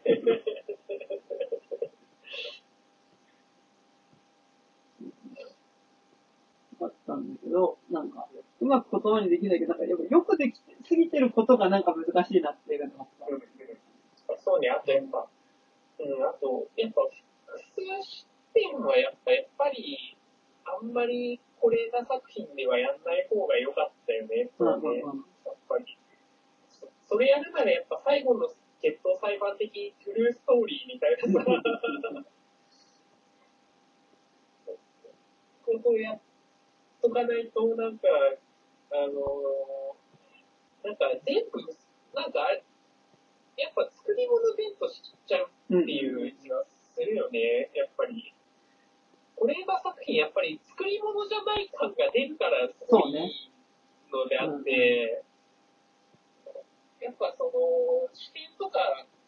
あの、どこから見たっていう風な視点の話になってくると、それがもう、作り物っていうことをある程度ニッチした上での物語になっていってしまうから、なんか、そこはね、うん、あんまり、その、その別に木梨言葉じゃないけど、モダンな作家ではないじゃないですか、是枝さんって。だから、そこに結構モダンな脚本が入ることによって、なんか意外とっていうのはね、うん、ありましたよね。うん。なるほどね。そう、そうなんですよね。なんか、すごい。いや、なんか、賞、賞取るのわかるなって映画ではあるんだけど。うん、そうね。し、なんかやっぱ、すごいこう、いや、役者の存在感が立つ映画だなってすごい思ってて、なんかやっぱ、エイタとかさ、なんか、すっごいエイタっていい役者だなって思ったことあんまなかったん。だけど、本作のエイタってなんかその、エイタの存在感としてめちゃくちゃいいじゃないですか。やっぱり、あのー、特に第2章のエイタパートになってからにさ、なんかこう、あ、見え方によっては確かにちょっとこう、不気味に見えるなっていう感じの入れ立ちではあるけど、なんか優しい口調で喋ってるとやっぱりいい人にも見えるっていうさ、バランス感ってすごいいいと。でもなんかやっぱあそこのさ、飴玉の下りとかもさ、ちょっとやっぱ、あれ過剰に脚本上手すぎるよね。なんかあの、第一章のところではさ、なんかその、怒って、やっぱその、もう息子が、せ、教師に殴られてるんじゃない、暴力を受けてるんじゃないかっていうので、話をしに来た母親を前に、悪びれず、飴を舐める教師っていう風に見えたのが、まあ、エイタパートだと、なんか、あの、なんかちょっとダメなのか、の、のど飴でもちょっときつくなったらダメなみたいな感じで彼女に、のど飴もらってて、みたいな。って、いや、まあまあ、ね、みたいなさ。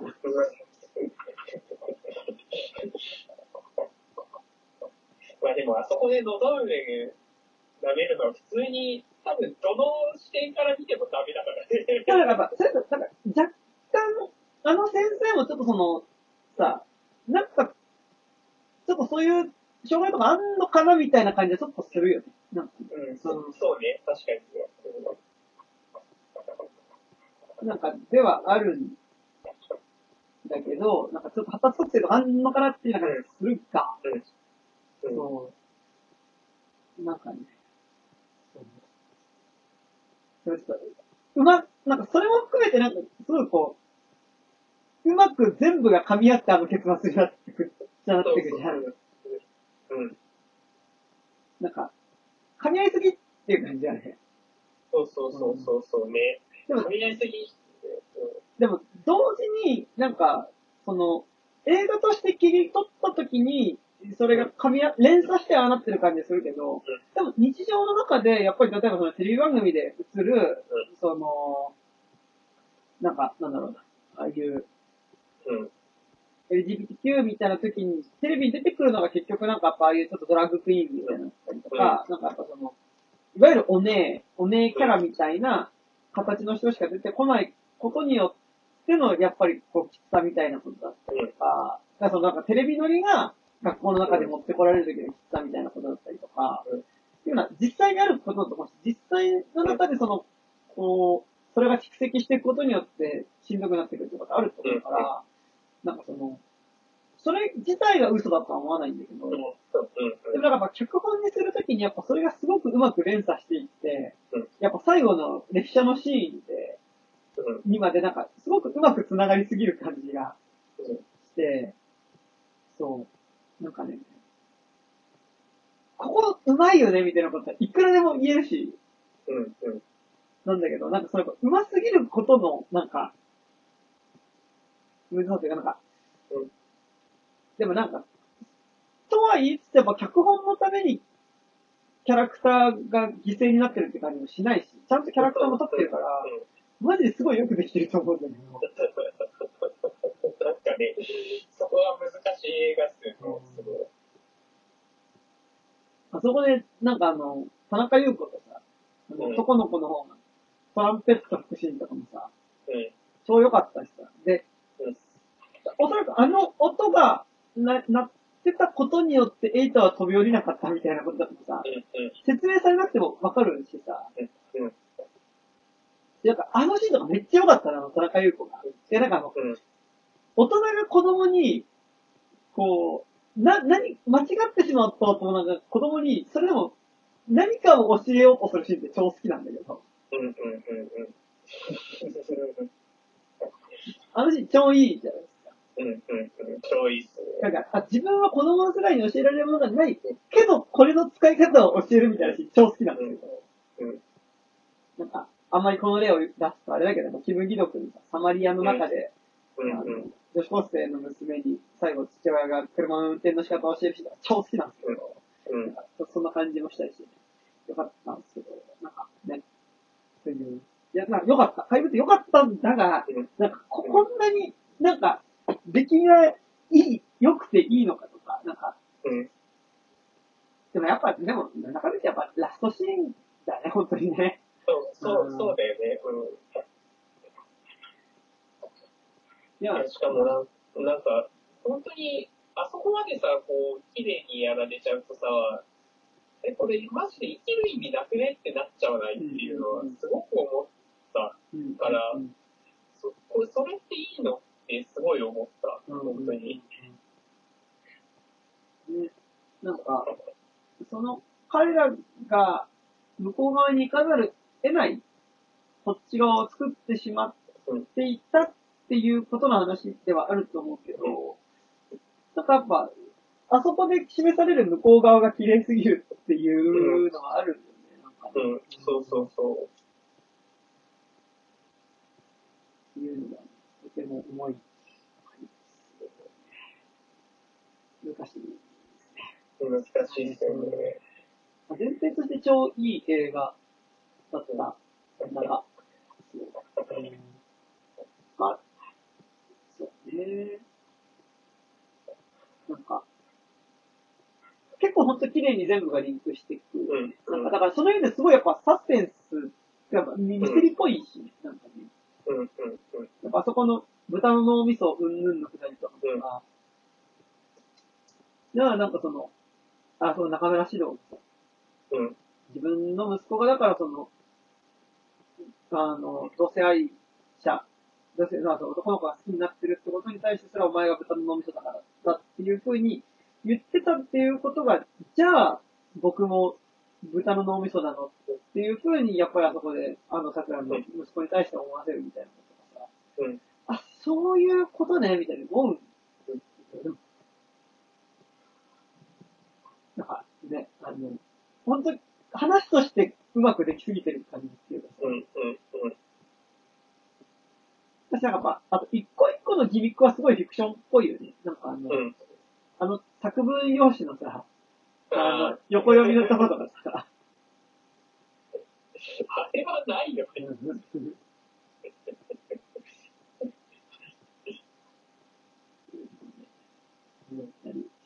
まあいい、い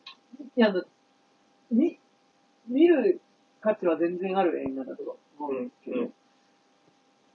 まあ、いじめのシーンとかさ、うん。人によっては本当にしんどいよね、うん。普通に見ない方がいいよね、あのシーン。うん。うん。いや、すごいした。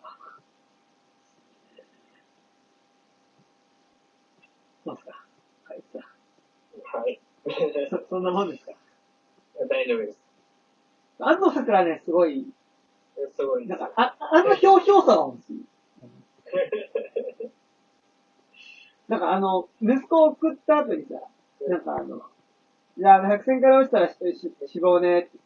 子供の時のじゃんって言って、いなくなってから、独り言でさ、まだ子供じゃんってところで、超いいんですけど、うん超良かったですそれ。なんか、あ、そう、あいいなって、あ、それいいなって思って。で、なんかそ、そういうなんか、いいなってお母さん、でもなんか、ちょっと違う、なんか、あの、そして父なるとかとちょっと違うのは、なんか、あ、いい、このお母さんだったらいいなっていう感じでさ、ひょうひょうとしてそのお母さんですらさ、うん。その彼女の言葉ですら、なんかものすごく、実は、あの、あの、息子のことを傷つけてたというかさ、うん。うん。私が、なんとか結婚して、なんとかにな、あの、なんと結あの、働いて、大学出て、結婚して子供作るまでは、死ねないっていうふうに、あんたのお父さんと約束したんだから、っていうふう話す、その話っていうこと自体が、そもそも彼が、ね、あの、同性のことを好きになってるってことをやっぱ否定することだったりするみたいな。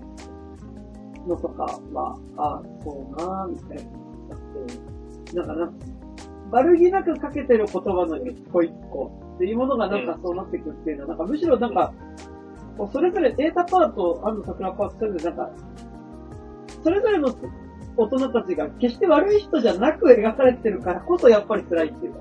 うん。うんうん。だしなんか、あ、こういうことは自分もしてるだろうなっていう気がするっていう、そうね。うん言うんですよそうなんだ。だが、うますぎる。ね。はい。そんな感じです。そんな感じで。はい。はい。じゃあ、ありがとうございます。ありがとうございました。